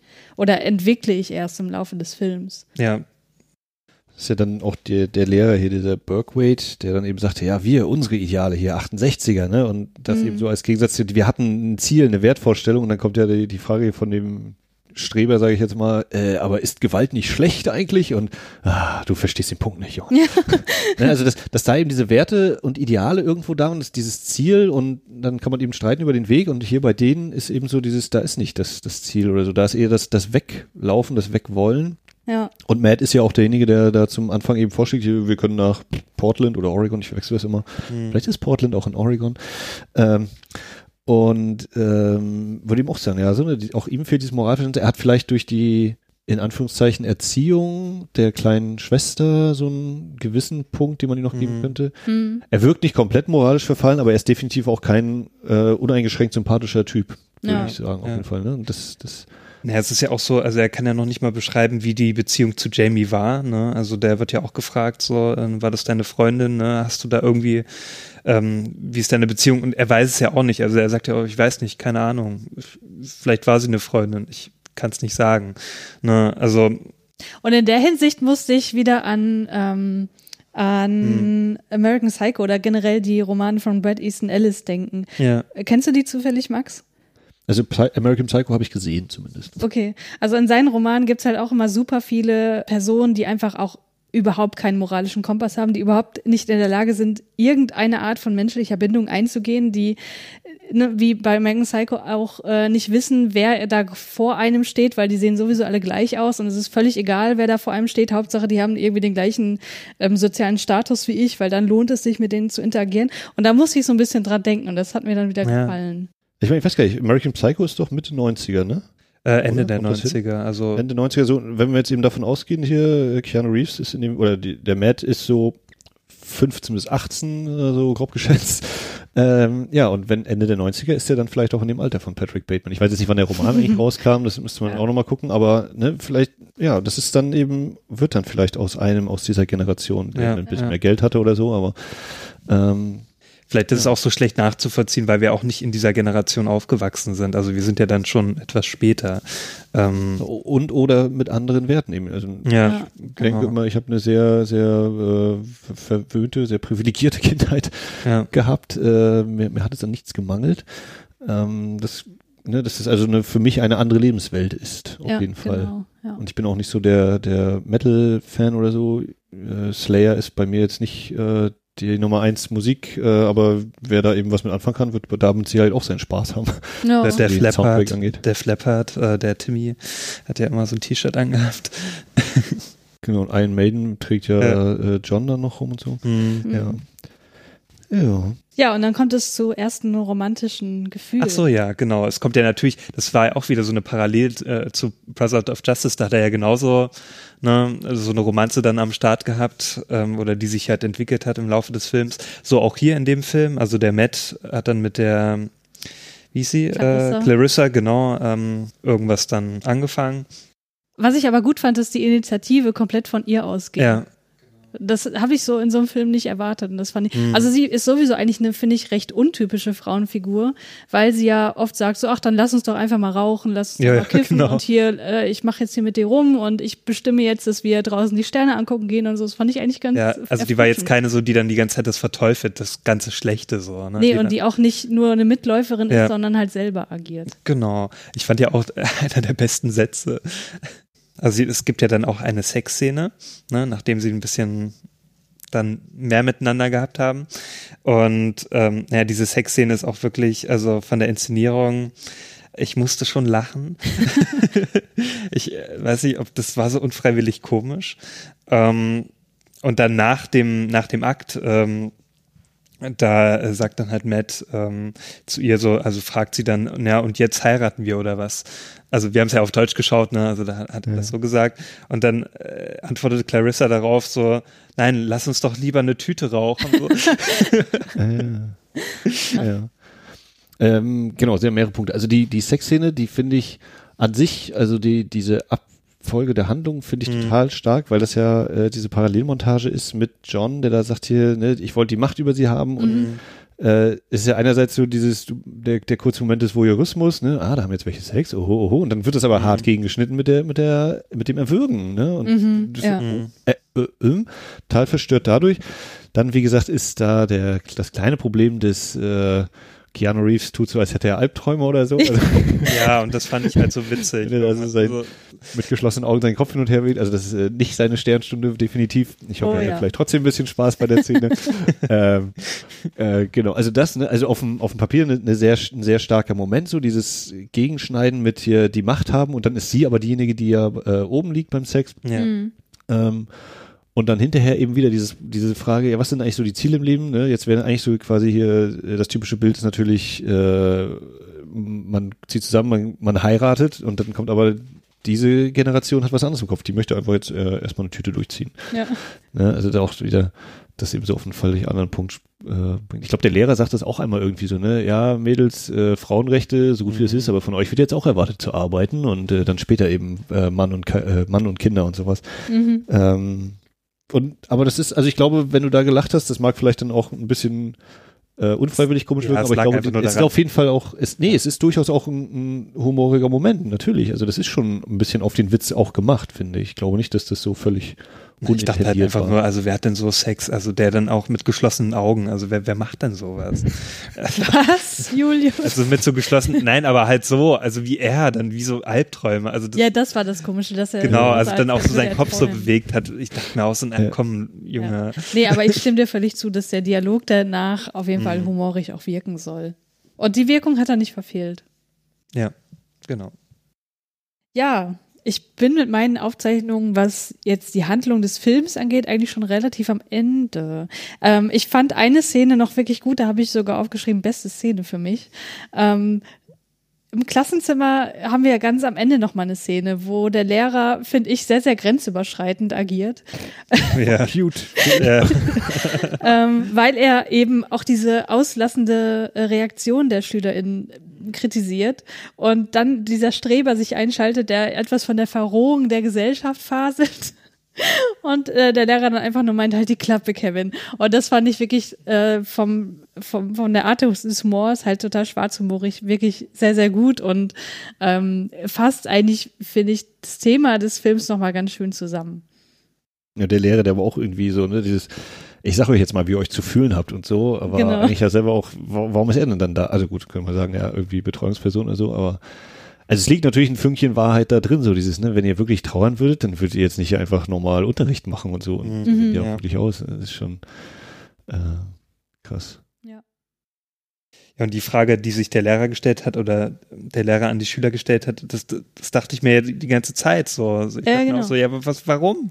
Warum kommt da nichts so Nachvollziehbares? Ja, also das fand ich dann eigentlich nochmal ganz gut so, dass der Lehrer so diesen Zuschauer dann eigentlich wiedergespiegelt hat. Also ich denke mal, dass die meisten Zuschauerinnen ähm, so, so, so ähm, denken wie der Lehrer. Ne? Also dann auch so sich die, die Gedanken stellen, warum tun die nichts?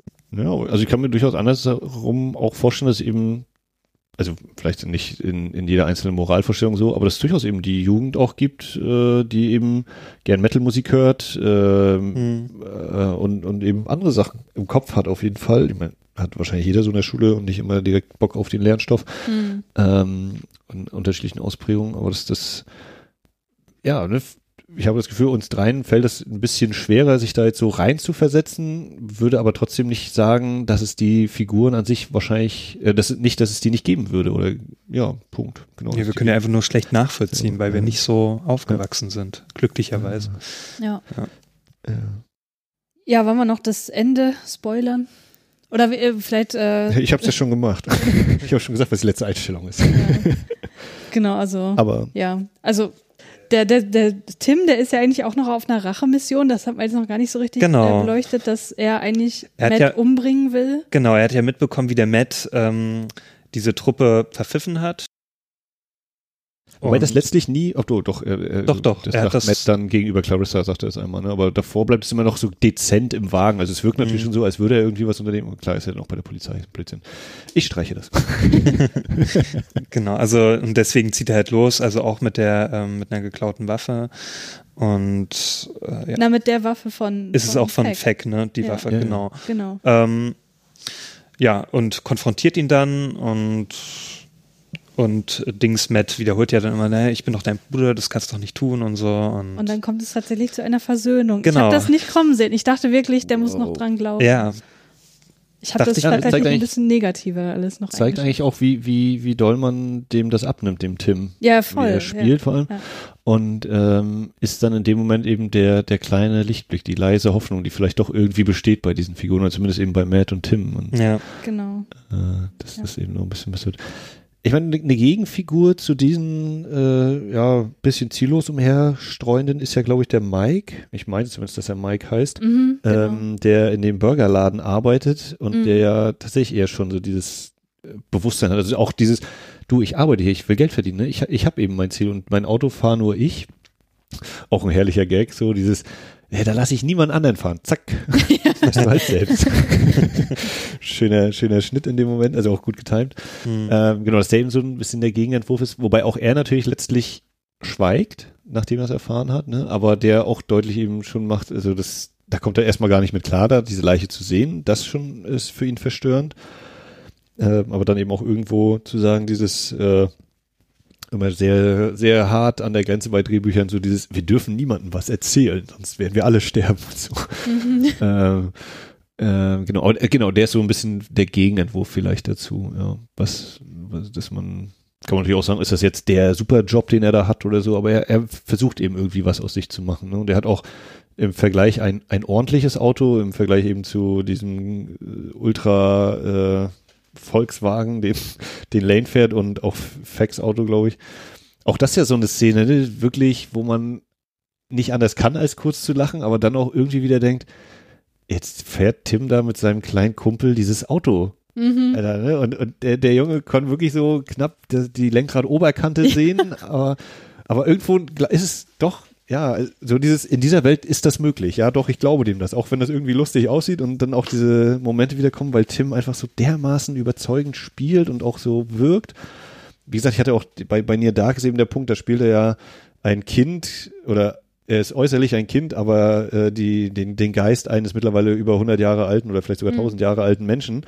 Ähm, also auch da eben so äh, wise beyond his age, wie es immer heißt hier. Ne? Also, Und auch hier wirkt er irgendwie so, als würde er in einem Körper, in einem zu kleinen Körper stecken. Das wäre eigentlich schon weiter. Ob er dann wirklich diese Klugheit besitzt, nochmal eine andere Sache, aber der irgendwie so lebenserfahren wirkt. Es wäre schon eben 20, 50 und nicht 12. Ja, das stimmt.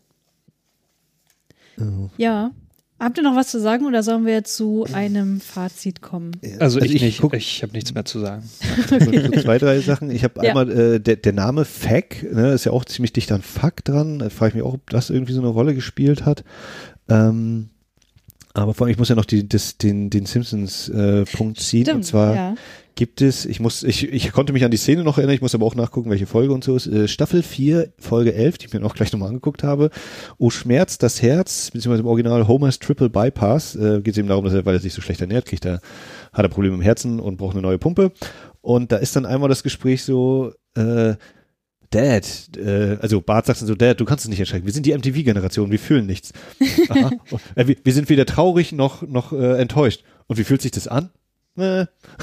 Und genau so finde ich, oder vielleicht nicht genauso, aber das ist so, finde ich, auf den Kernsatz fast reduziert, das ist genau diese Figuren, die wir da sehen, die Ja. eben nochmal auf einer härteren Stufe eben mit Tod und Verderben, aber auch so dieses, wir, wir fühlen irgendwie nichts. Wir sind so reizüberflutet oder wir könnten alles haben und alles liegt für uns da, aber ja, wir, uns fehlt irgendwie diese Orientierung eben, der Kompass, der ist nicht da und Mhm. das, äh, daran musste ich eben sehr stark denken, auch wenn es dann eben deutlich humoriger ist in solchen Momenten. Ähm, ja. Äh, wie fandet ihr denn Keanos Kleidung? Ja, also Also speziell, okay, dann mach ich es speziell. Also gerade sein, sein Rücken, äh, seine Jeansjacke mit diesem Mhm. Totenkopf und darüber auf Ah ja, der das ja- Peace-Zeichen. richtig, Ja. ja. ich habe die ganze Zeit überlegt, ähm, weil er hat ja so lederne Ärmel, ob er darunter noch eine Lederjacke trägt und darüber eine Jeansweste oder ob das ein Teil ist. Ich fand es auf jeden Fall gewöhnungsbedürftig. Und ähm, ich fand den Totenkopf tatsächlich ein bisschen klischeehaft, aber das hat ja letztlich auch wieder gepasst, weil so richtig Interessen haben die ja auch nicht. Also kann man sich auch eine klischeehafte Mhm. Weste anziehen. Ja, auch dieser Gegensatz Peace-Zeichen und äh, Totenkopf. Also ich, Ja. ich frage mich auch, ob ihm das so bewusst ist, ähm, was er da für ein, für ein Zeichen eigentlich drauf hat. Also es kommt mir so ein bisschen wie äh, Born to Kill hier von äh, Dings, Bei Full Metal Jacket, Full ne? Metal Jacket, Pro- Born to Kill und dann auch Peace-Zeichen. Ja. ich Ähm, mochte aber sein Batik-Shirt, muss ich sagen. Das hat mir gefallen. hm, ja. Vielen Farben. ja. Ja, ich finde auch diese, dieser Totenkopf, natürlich ist das sehr in your, also sehr, sehr direkt und sehr deutlich, aber Mhm. diese Widersprüchlichkeit, ne, Tod und Frieden, äh, so, in der Form passt das ja eigentlich irgendwie gar nicht zusammen, Mhm. aber äh, eigentlich passen auch diese ganzen Figuren in dem Haus da auch nicht zusammen, äh, mit dem, mit dieser Mutter, die es irgendwie versucht und Matt, der auch irgendwie ein bisschen was für seine Geschwister fühlt und auch für die Mutter zu einem gewissen Grad, äh, Mhm. dieser Ersatzvater, der da ist irgendwie und auch eigentlich gar nicht, der auch nicht mal vorgibt, irgendwie ein Vater sein zu wollen, ne? Gerade wenn er dann sagt, hier, du musst sie erziehen, deine Kinder, diese Monster. Ja. Die ich nicht in die Welt gesetzt. Also auch dieses völlige Wegschieben von Verantwortung und so. Ja. Na, schon krass. Mhm. So, jetzt gucke ich nur auch noch mal kurz hier auf meinen Zettel. Ach, oh, das Allerwichtigste haben wir noch gar nicht gebracht. Den super, mega, riesen, ähm, hört ihr Wimaf war weg? Wiedersehen macht Freude Nein. von Maria Lorenz. Ich kenne den Podcast, habe den aber selber noch nicht Ja, gehört. also sie sind ja so eine riesen Lindenstraße-Fans und Ja. äh, habt ihr denn euch vielleicht auch beim Vorspann oder so mal gewundert, von wem da die Musik ist? Habt ihr das? Ach ja, äh, also äh, diese eine Oder ist Musik euch der kam, mir total, äh, kam mir total bekannt vor. Also ich dachte auch mir, kommt da jetzt Lindenstraße oder was? Weil in einer Szene kommt dann halt. Stimmt, jetzt wo du es sagst, ja. Ja, ja. Ja. Ich dachte mir auch so, hä, das hört sich fast eins zu eins so an. Natürlich hat es dann so ein bisschen variiert, aber ich dachte mir auch so, also dieses dä, dä, dä, dä, dä, dä, dä, ne, diese, Ja. ich kann das jetzt nicht so richtig nachmachen. Das ja, Ne? Ja, Max, erleuchte uns. Ich, ich kenne Ja. kenn die, die, oder ich habe die Titelmelodie von der Lindenstraße auf jeden Fall nicht im Kopf. Ich bin auf jeden Fall über den, den Komponisten gestolpert, weil ich so dachte, Jürgen in einer so, äh. Ja, amerikanischen Produktion, also Jürgen Knieper, wer ist das? Ah. mal gucken. Und dann, ja, 1000 Folgen Lindenstraße, das ist der Komponist der, der, der Titelmelodie. Ah. Und ich so, geil. Und äh, der, der Regisseur erzählt ihm auch, also für die, für die Musikaufnahmen ist er nach Berlin geflogen, in die Hansa-Studios. Ich so gedacht, naja, na, wie das ist. Und dann meinte er so, ja, und das war eben damals noch auf der anderen Seite der Mauer, oder beziehungsweise auf der Seite der Mauer. Und ich so, oh ja, stimmt, 80er ist ja noch, äh, wir haben ja noch gar nicht geeintes Deutschland. So krass, ja. Äh, ist auch so. Aber ich bin einfach über diesen Namen gestolpert und dachte so, hä, Jürgen? Und musste dann eben nachforschen und ja, die Lindenstraße. Wer hätte Das gedacht, ja- dass Keanu Reeves so das ist ja nah verrückt, an der genau. Lindenstraße war? Das ist krass. Ja, ich. ich dachte mir auch schon so ein Deutscher, der da äh, die Musik gemacht hat, weil ich habe ja auch den Namen gelesen, so Jürgen Knieper. Ich dachte mir auch so, okay, sicherlich ein Deutscher Also- oder ein Österreicher. Ich meine, ich bin ja so ein bisschen Tangerine Dream, oder bin durch die durch Filmmusiken auf Tangerine Dream gestoßen und dann auch so, ah, Ja. das sind auch Deutsche oder die kommen ja aus Deutschland und haben aber auch eben viel Hollywood-Filme gemacht und so. Äh, und dann eben auch das hier so zu erleben. Und der hat anscheinend eben auch sehr viel mit Wim Wenders zusammengearbeitet und äh, dann aber auch so ein paar Leute da mitgenommen. Wie gesagt, halt anscheinend Lindenstraße. Ähm, ja, das hat Cool. hier noch so und hm. Also, dass wir diese Verbindung mal ziehen könnten. Ja, ne? Von Keanu Reeves Krass. zur Lindenstraße, das hätte ich nicht gedacht. Sehr, sehr cool. das nichts für das nächste, für das nächste Mal Smalltalken, wenn Kontaktsperre und so irgendwann mal vorbei sind. Oh ja, oh ja, Ja, ja. Kann man tolle Fakten, die man so droppen kann. das stimmt. Ähm, ich gucke noch mal kurz hier auf meinen Zettel, aber ich glaube, ich habe jetzt auch hier so. Ich glaube, ich werde das auf der nächsten Skype-Party dann äh, droppen. Ja, mach das. Ich hatte mir hier noch irgendwie aufgeschrieben, was mit gestelltem Sex, mit dem Blowjob, aber Ach, glaube, die Szene, oh, die fand ich super unangenehm. Äh, du sprichst die Szene an, wo Feck und John am Ende, oder relativ am Ende am Fluss sitzen Ja. und John sich die ja. Ellie packt und da äh, Oralsex nachstellt. Ich fand das so unangenehm. Ich dachte die ganze Zeit, boah, hör bitte auf, hör bitte auf. A, ist es prinzipiell unangenehm und B, ist die Ellie auch irgendwie eine Bezugsperson für den Feck und er musste das jetzt mit ansehen und ich fand das einfach, ich wollte es nicht sehen. ist eigentlich auch interessant dann, fällt- also habe ich jetzt gerade so den Eindruck, ne, dass äh, John behandelt diese Gummipuppe wie eine Puppe, wie ein Ding, ne? Hm. Äh, und, und für, für Fack ist das aber viel mehr. Für den ist das eben eine echte, quasi die lebende Figur, zu der er eine Beziehung, mit der er ja auch tanzt und diese ganzen Geschichten, was ja auch nochmal gezeigt wurde, kurz in einer anderen Szene. Wie das eigentlich, ne? also John behandelt sie eigentlich so, wie man wahrscheinlich eine Gummipuppe behandeln würde, ne? Das ist halt, man, man tut so, als, als würde die irgendwie sein oder so und dann macht man eben alle möglichen Sachen, stellt man mit ihr an. Wahrscheinlich, ich habe es nie gemacht. ähm, ne? Also, dass da eben auch so die, dieser Umgang damit. Aber auch wieder zum Thema Frauenbild, ja, vielleicht dann nochmal so ein tiefer Einblick an der Stelle. Ja, kommen wir dann zum Fazit oder was meint ihr? Ja, ich kann ja mal anfangen. Also, ich habe ja schon am Anfang angedeutet, dass durch das Lesen von Rezensionen ich nochmal anders über diesen Film nachgedacht habe und jetzt durch den Podcast und deine Einblicke, Max, sich das auch nochmal äh, deutlich gewandelt hat. Ich habe Julius wieder mitten im Film gefragt, so und bei wie vielen ja, Sternen bist so du jetzt oft. gerade? Weil es war wirklich so eine Szene, da wo ich dachte, ich will, dass dieser Film endlich vorbei ist und da war ich bei anderthalb Sternen. Ja. Und ich würde das jetzt aber auch mal ein bisschen aufwerten wollen und auch wieder zweieinhalb Sterne geben. Ich, also, nachdem wir jetzt darüber gesprochen haben, ist mir klar, dass da wirklich wesentlich mehr drinsteckt, als ich zuerst wahrgenommen habe, weil ich eben diese sozusagen Metaebene nicht so richtig greifbar fand und es eher einem schlechten Drehbuch zugeschrieben habe. Ich finde aber dennoch, also ich würde jetzt trotzdem nicht sagen, das ist ein super guter Film und ich kann den äh, uneingeschränkt empfehlen, das auf keinen Fall, weil ich finde, dass trotzdem die Charaktere nicht gut genug, gut genug entwickelt sind. Also weder auf einer ernsthaften noch auf einer satirischen Ebene. Ich finde, man hätte das alles noch ein bisschen mehr überzeichnen können. Dann hätte ich da vielleicht auch einen besseren Zugang zu gefunden. Ähm, so waren die mir halt im Grunde alle mehr oder weniger egal, wo man jetzt auch wieder überlegen könnte, ist nicht genau das auch die Intention gewesen, dass Ja. du auch keine Bindung zu denen aufbaust und du dich als Zuschauer wieder in derselben Situation wiederfindest wie die im Film, weil die halt auch kein Interesse für ihre Umgebung haben, so. Ähm, aber ich hätte mir einfach ein bisschen mehr Satire noch gewünscht. Ja. Ach so, warte mal. Und äh, ein Ach so, zwei deine Bewertung, genau. Ja, genau. Ich Ja. habe zwei Sterne gegeben, zweieinhalb Sterne äh, aufgerundet sind das drei Sterne. Deswegen gibt, deswegen gibt es ein drei Sterne Wow von mir. Aber anderthalb Sterne plus zweieinhalb Sterne sind doch schon äh, vier Sterne. Ja, ähm, Max, möchtest du oder soll ich jetzt mit meinem Fazit? Äh, ja, ich mach. Also ich äh, bin, wie gesagt, deutlich positiver eingestellt. Ich habe mir noch, ja, ich glaube, vielleicht lande ich bei tatsächlich vier Sternen. Das ist gut möglich. Äh, weiß ich noch nicht so ganz genau. Das ist ja auch eher ähm, quasi für mich. Ich finde den Film sehr empfehlenswert. Ich hoffe, ihr kriegt irgendwann irgendwie vielleicht nochmal die Gelegenheit, euch den dann im Original anzugucken, weil ich glaube, ich werde versuchen, ihn mir nochmal in der Synchro jetzt irgendwie so nebenbei laufen zu lassen. Äh, dass das enorm viel ausmacht, gerade was eben so die Sprache auch untereinander angeht und gerade auch jemand wie Crispin Glover, ich meine, alle haben halt ihre eigenen Stimmen, das ist ja keine, kein Geheimnis. Aber eben Dennis Hopper, der dann auch so manchmal seine Monologe da losfeuern darf und gerade auch bei Tim, bei dem, bei dem Jungen macht das auch enorm viel aus, wie, wie viel er auch in der Stimme mitschwingt in seinem Auftreten. Ähm, ähm, ja, die Charaktere äh, sind mir auch eher fremd, aber äh, für mich ist das eben so, ja, die, die Welt, die hinter John Hughes liegt, äh, hinter eben dem Breakfast Club und sonstigen Highschool-Komödien Mitte der 80er eben und eben diese, diese Gegenwelt dann aufmacht oder zeigt, äh, es ist nicht überall nur Licht, manchmal ist es Schatten, manchmal ist da eben auch viel grau und diesig und schlammiger Fluss, Hm. der da lang fließt und ähm, ja, also, also von mir definitiv. Ähm, Vielleicht nicht unbedingt wegen Keanu Reeves sehenswert, ähm, aber ich halte ihn schon für sehenswert, auch wenn ich so ja ein paar, also gar, am ehesten noch am, am Schauspiel dann tatsächlich ein paar Schwächen sehen würde, wenn überhaupt, aber sonst fand ich den schon sehr, sehr schön. Also schön, äh, in Anführungszeichen schön. Dreieinhalb bis vier Sterne hast du gesagt.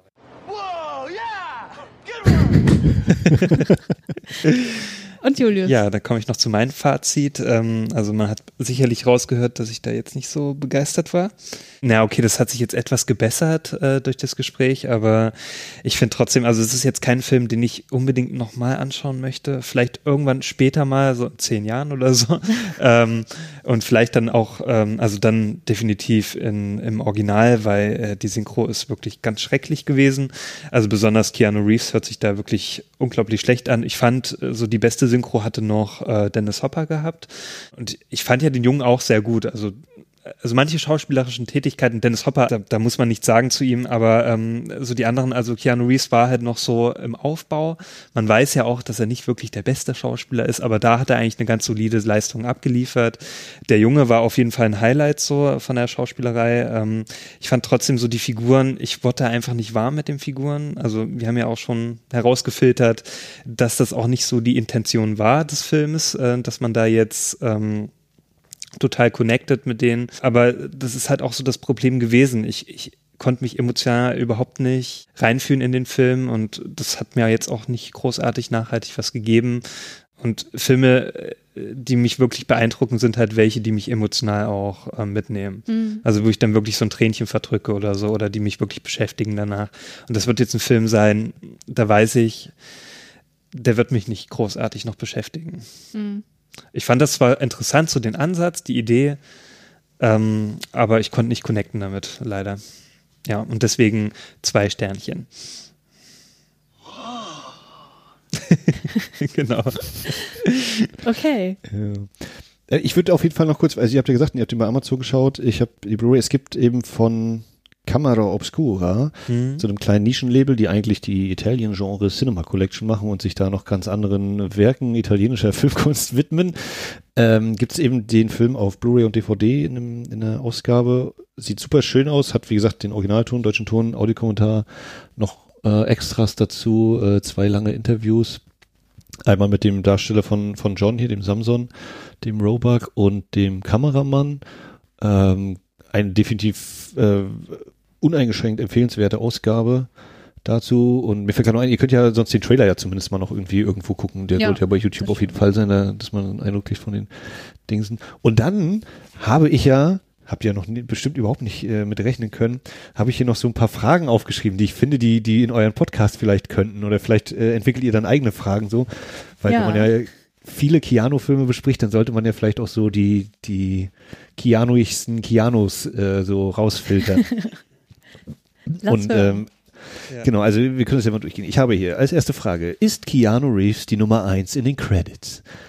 Nein, ähm, also es kommt ja Endcredits und da ist er äh, an der zweiten Position. Genau, der Crispin. Dann die äh, wichtigen Sätze des Keanu Reeves. Sagt Keanu Reeves, wow.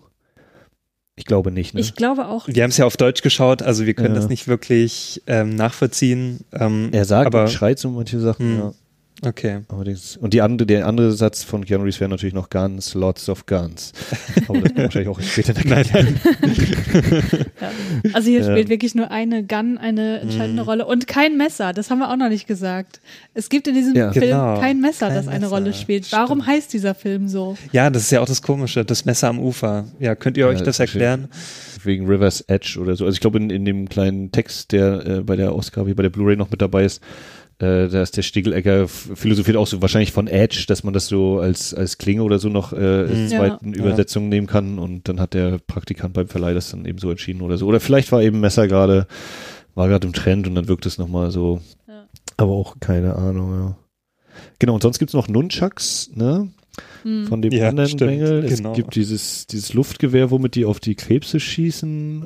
Der andere Typ, wo sie nachts vorbeischauen, hat eine Schrotflinte. Dann die Pistolen, ja, die diversen Pistolen. Ein paar andere Polizisten ziehen ja auch nochmal, wenn sie dann Feck festnehmen, Ja, der da schon am Boden liegt, ihre Knarren. Da kommt schon einiges zusammen, ja. Genau, so, und da kommen wir nämlich zur nächsten wichtigen Frage. Kommt Keanu Reeves mit der Polizei in Kontakt? Ja, das auf jeden Fall. Ja. Auf jeden Er geht Fall. ja sogar freiwillig zur Polizei. So. Äh, in diesem Zusammenhang dann auch die Frage, tötet Keanu Reeves jemanden? Und das tut er nicht, genau. Andersrum die Frage, wird Keanu getötet? Nein. Fast. Fast. Mir ist schon fast das Herz still. Eine, äh, ein, Ja. eine Perle Schweiß ran über Genau. seine Stirn. Das war Aber auch glaube, der ja einzige, das war auch der einzig richtig spannende Moment in dem Film, fand ich. Aber es wird ja vielleicht bei dem einen oder anderen äh, Matrix-Film dann noch eine sehr Mhm. philosophische Frage werden. Oh ja. Ja, stimmt. So, und von, von Tod und Verderben kommen wir zu den Positiven. Findet Keanu die Liebe, Schrägstrich, die große Liebe in diesem Film? Wir Tja, wissen nicht, die ob die große große Liebe würde ich jetzt nicht sagen. aber er findet schon Liebe. Ja, und, und dazu angeschlossen hat Keanu Sex und das hat er, aber das ist Mhm. ein sehr, da hat er noch nicht gut schau geschauspielert.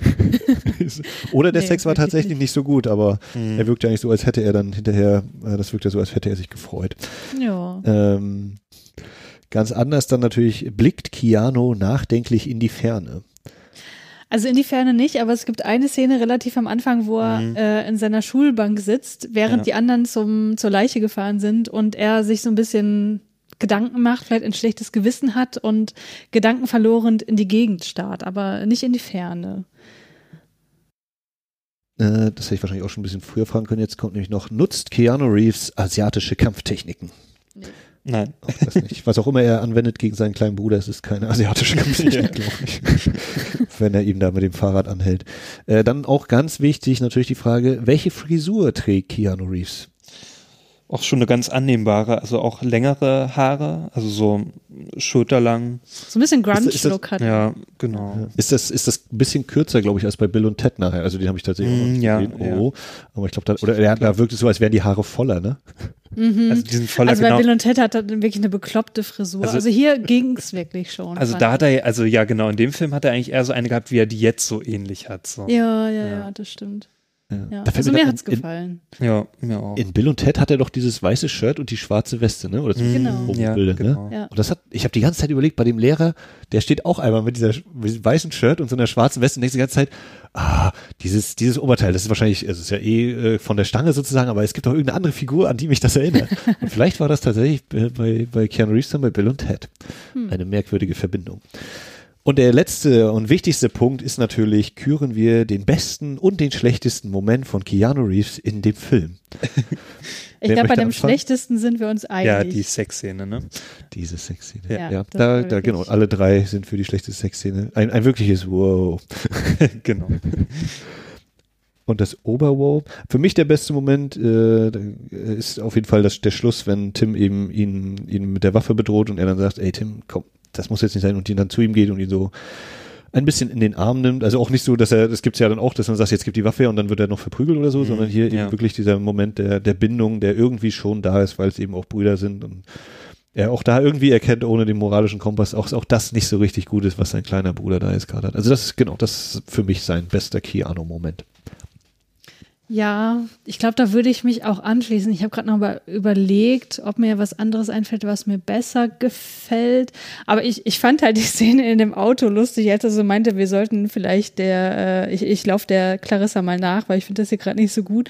Aber ähm, da, da musste ich halt ein bisschen schmunzeln. Aber so richtig stark war der Moment jetzt auch nicht. Insofern würde ich mich, äh, glaube ich, anschließen. Würde ich auch sagen, die Szene. Also ich fand jetzt so andere Szenen, also das mit seiner Mutter zum Beispiel, diese Szenen zu Hause, fand ich immer so ein bisschen gekünstelt. Also da fand ich die dann mit seinem Bruder zum Schluss, ja, die ähm, nachvollziehbarsten. Weil es halt auch eine positive Szene ist. Genau, ja. Ja, also die, die lustig beste Moment ist dann, glaube ich, hier auch, wenn, wenn Clarissa noch mit im Auto ist und dann irgendwie, er hätte mich nicht so Mhm. nennen müssen und dann Ja. hat Jano irgendwie so, glaube ich, ganz leise so, ich habe auch einen Namen. das geht so halb unter. Obwohl, Ich, I have a name too. eine geile Szene fand ich noch auch, auch im äh, Auto, als er hinten äh, saß so und dann auch so irgendwie so nach irgendeinem Rhythmus äh, gewippt hat. So. Das war, und das war irgendwie nicht so nachvollziehbar, warum er das tut. Und irgendwann sagt er einer so, ja, äh, was machst du da eigentlich so? das fand ich. Er fängt irgendwie ich, einfach an zu singen. Ne? ja, genau, Ja, ja. genau. Und ich habe es nicht verstanden. Ich dachte mir, was, was soll das? Das ist so, Also ich dachte, das soll jetzt einfach so äh, nochmal widerspiegeln, dass er sich überhaupt keine Gedanken Ja. macht um die Ernsthaftigkeit der Lage. ja, das kann sein, aber das fand ich sehr Das fand strange. ich auch also, lustig, ja. genau. Das waren deine elf Fragen, oder? Das ist so das, was ich hier Ja. Genau, ihr, ihr könnt das ja, also Ihr könnt ja gerne übernehmen, genau, für die nächsten Ja. Folgen. Ich weiß, dass hier äh, beim Bahnhofskino, als die ihre Bond-Schau gemacht haben, hatten die auch so hier fünf oder sechs Mhm. äh, Sachen, die sie dann immer so abgearbeitet haben. Und vielleicht, also wie gesagt, vielleicht findet ihr ja noch andere Gedanken oder Mhm. der nächste Gast, Gästin bringt irgendwas mit, äh, worauf man dann, Irgendwann haben wir so einen 50-Fragen-Katalog, den ja. geben wir dann immer ab. So. äh, dass man so nebensächliche, aber vielleicht dann ja eben doch auch ein bisschen tiefer, also Fragen, die im ersten Moment so banal wirken, dann aber ja vielleicht doch ein bisschen was äh, abliefern. Ja. Ja. Vielen Dank dafür. Ja. Genau. Ja, danke, dass ich hier sein durfte auch. Ja, vielen Dank, gerne. dass du dabei warst. Du hast die Diskussion auf jeden Fall extrem bereichert, auch durch die ganzen Trivias, die wir hier durch dich erfahren haben. Das fand ich sehr, sehr interessant und Ja. cool. Da war ich wirklich beeindruckt. Also nicht schlecht. So gehört sich das als Gast. Ja. Ja, und Ich wir hören bisschen uns, vorbereitet. ja, wir hören uns ja auf jeden Fall noch wieder hier in diesem Podcast. Und in der nächsten Folge, das wird, glaube ich, für mich besonders hart. Das Wieso? wird Abenteuer im Spielzeugland. Oh, das hört sich richtig gut an. Ein Film, der auf Disney Plus zu sehen ist. Oh. Ähm, der englische Titel Babes in Toyland. Ne? Das Ja, und hört sich den- vielversprechend Den an. gibt's auch auf YouTube tatsächlich. Äh, Ich, also zumindest in deutscher Synchro, in Englisch glaube ich auch. Ich bin mir nicht hundertprozentig sicher. Und ich habe mal ganz kurz reingeseppt in eine Szene und ich dachte so, oh mein Gott, oh mein Gott, das wird wirklich schlimm. Es war alles voller Spielzeug und sprechendem. Spielzeug und äh, naja, gucken wir mal. Vor oder nach E.T.? Ich weiß gar nicht. Ich habe vorhin auch ganz kurz mal so Äh, nach bei seiner E.T., Liste. glaube ich, ne? Also E.T. kam ja schon Anfang der 80er so. Und das ist ja auch 86 dann hier. Ja. Aha, da bin ich ja gespannt, ja. Spaß. Oh ja, ich auch. ja, wenn ihr diesen Film mit uns besprechen möchtet, dann meldet euch doch bei uns. Wir haben für diese Folge noch niemanden. Und vielleicht ist ja jemand dabei, der sagt, hey, Abenteuer im Spielzeugland, den habe ich schon gesehen als Kind und ich fand den super creepy oder so. Dann sagt Bescheid. Ja, Julius, hast Ja. du noch abschließende Worte? Nein. Äh, Max, hast du abschließende Worte? Du bist doch unser Gast. Ich, ich würde jetzt einfach mit einem völlig banalen Wow. Gut, dann bis zum nächsten Mal. Bis zum nächsten Mal. Tschüss. Ciao. Tschüss.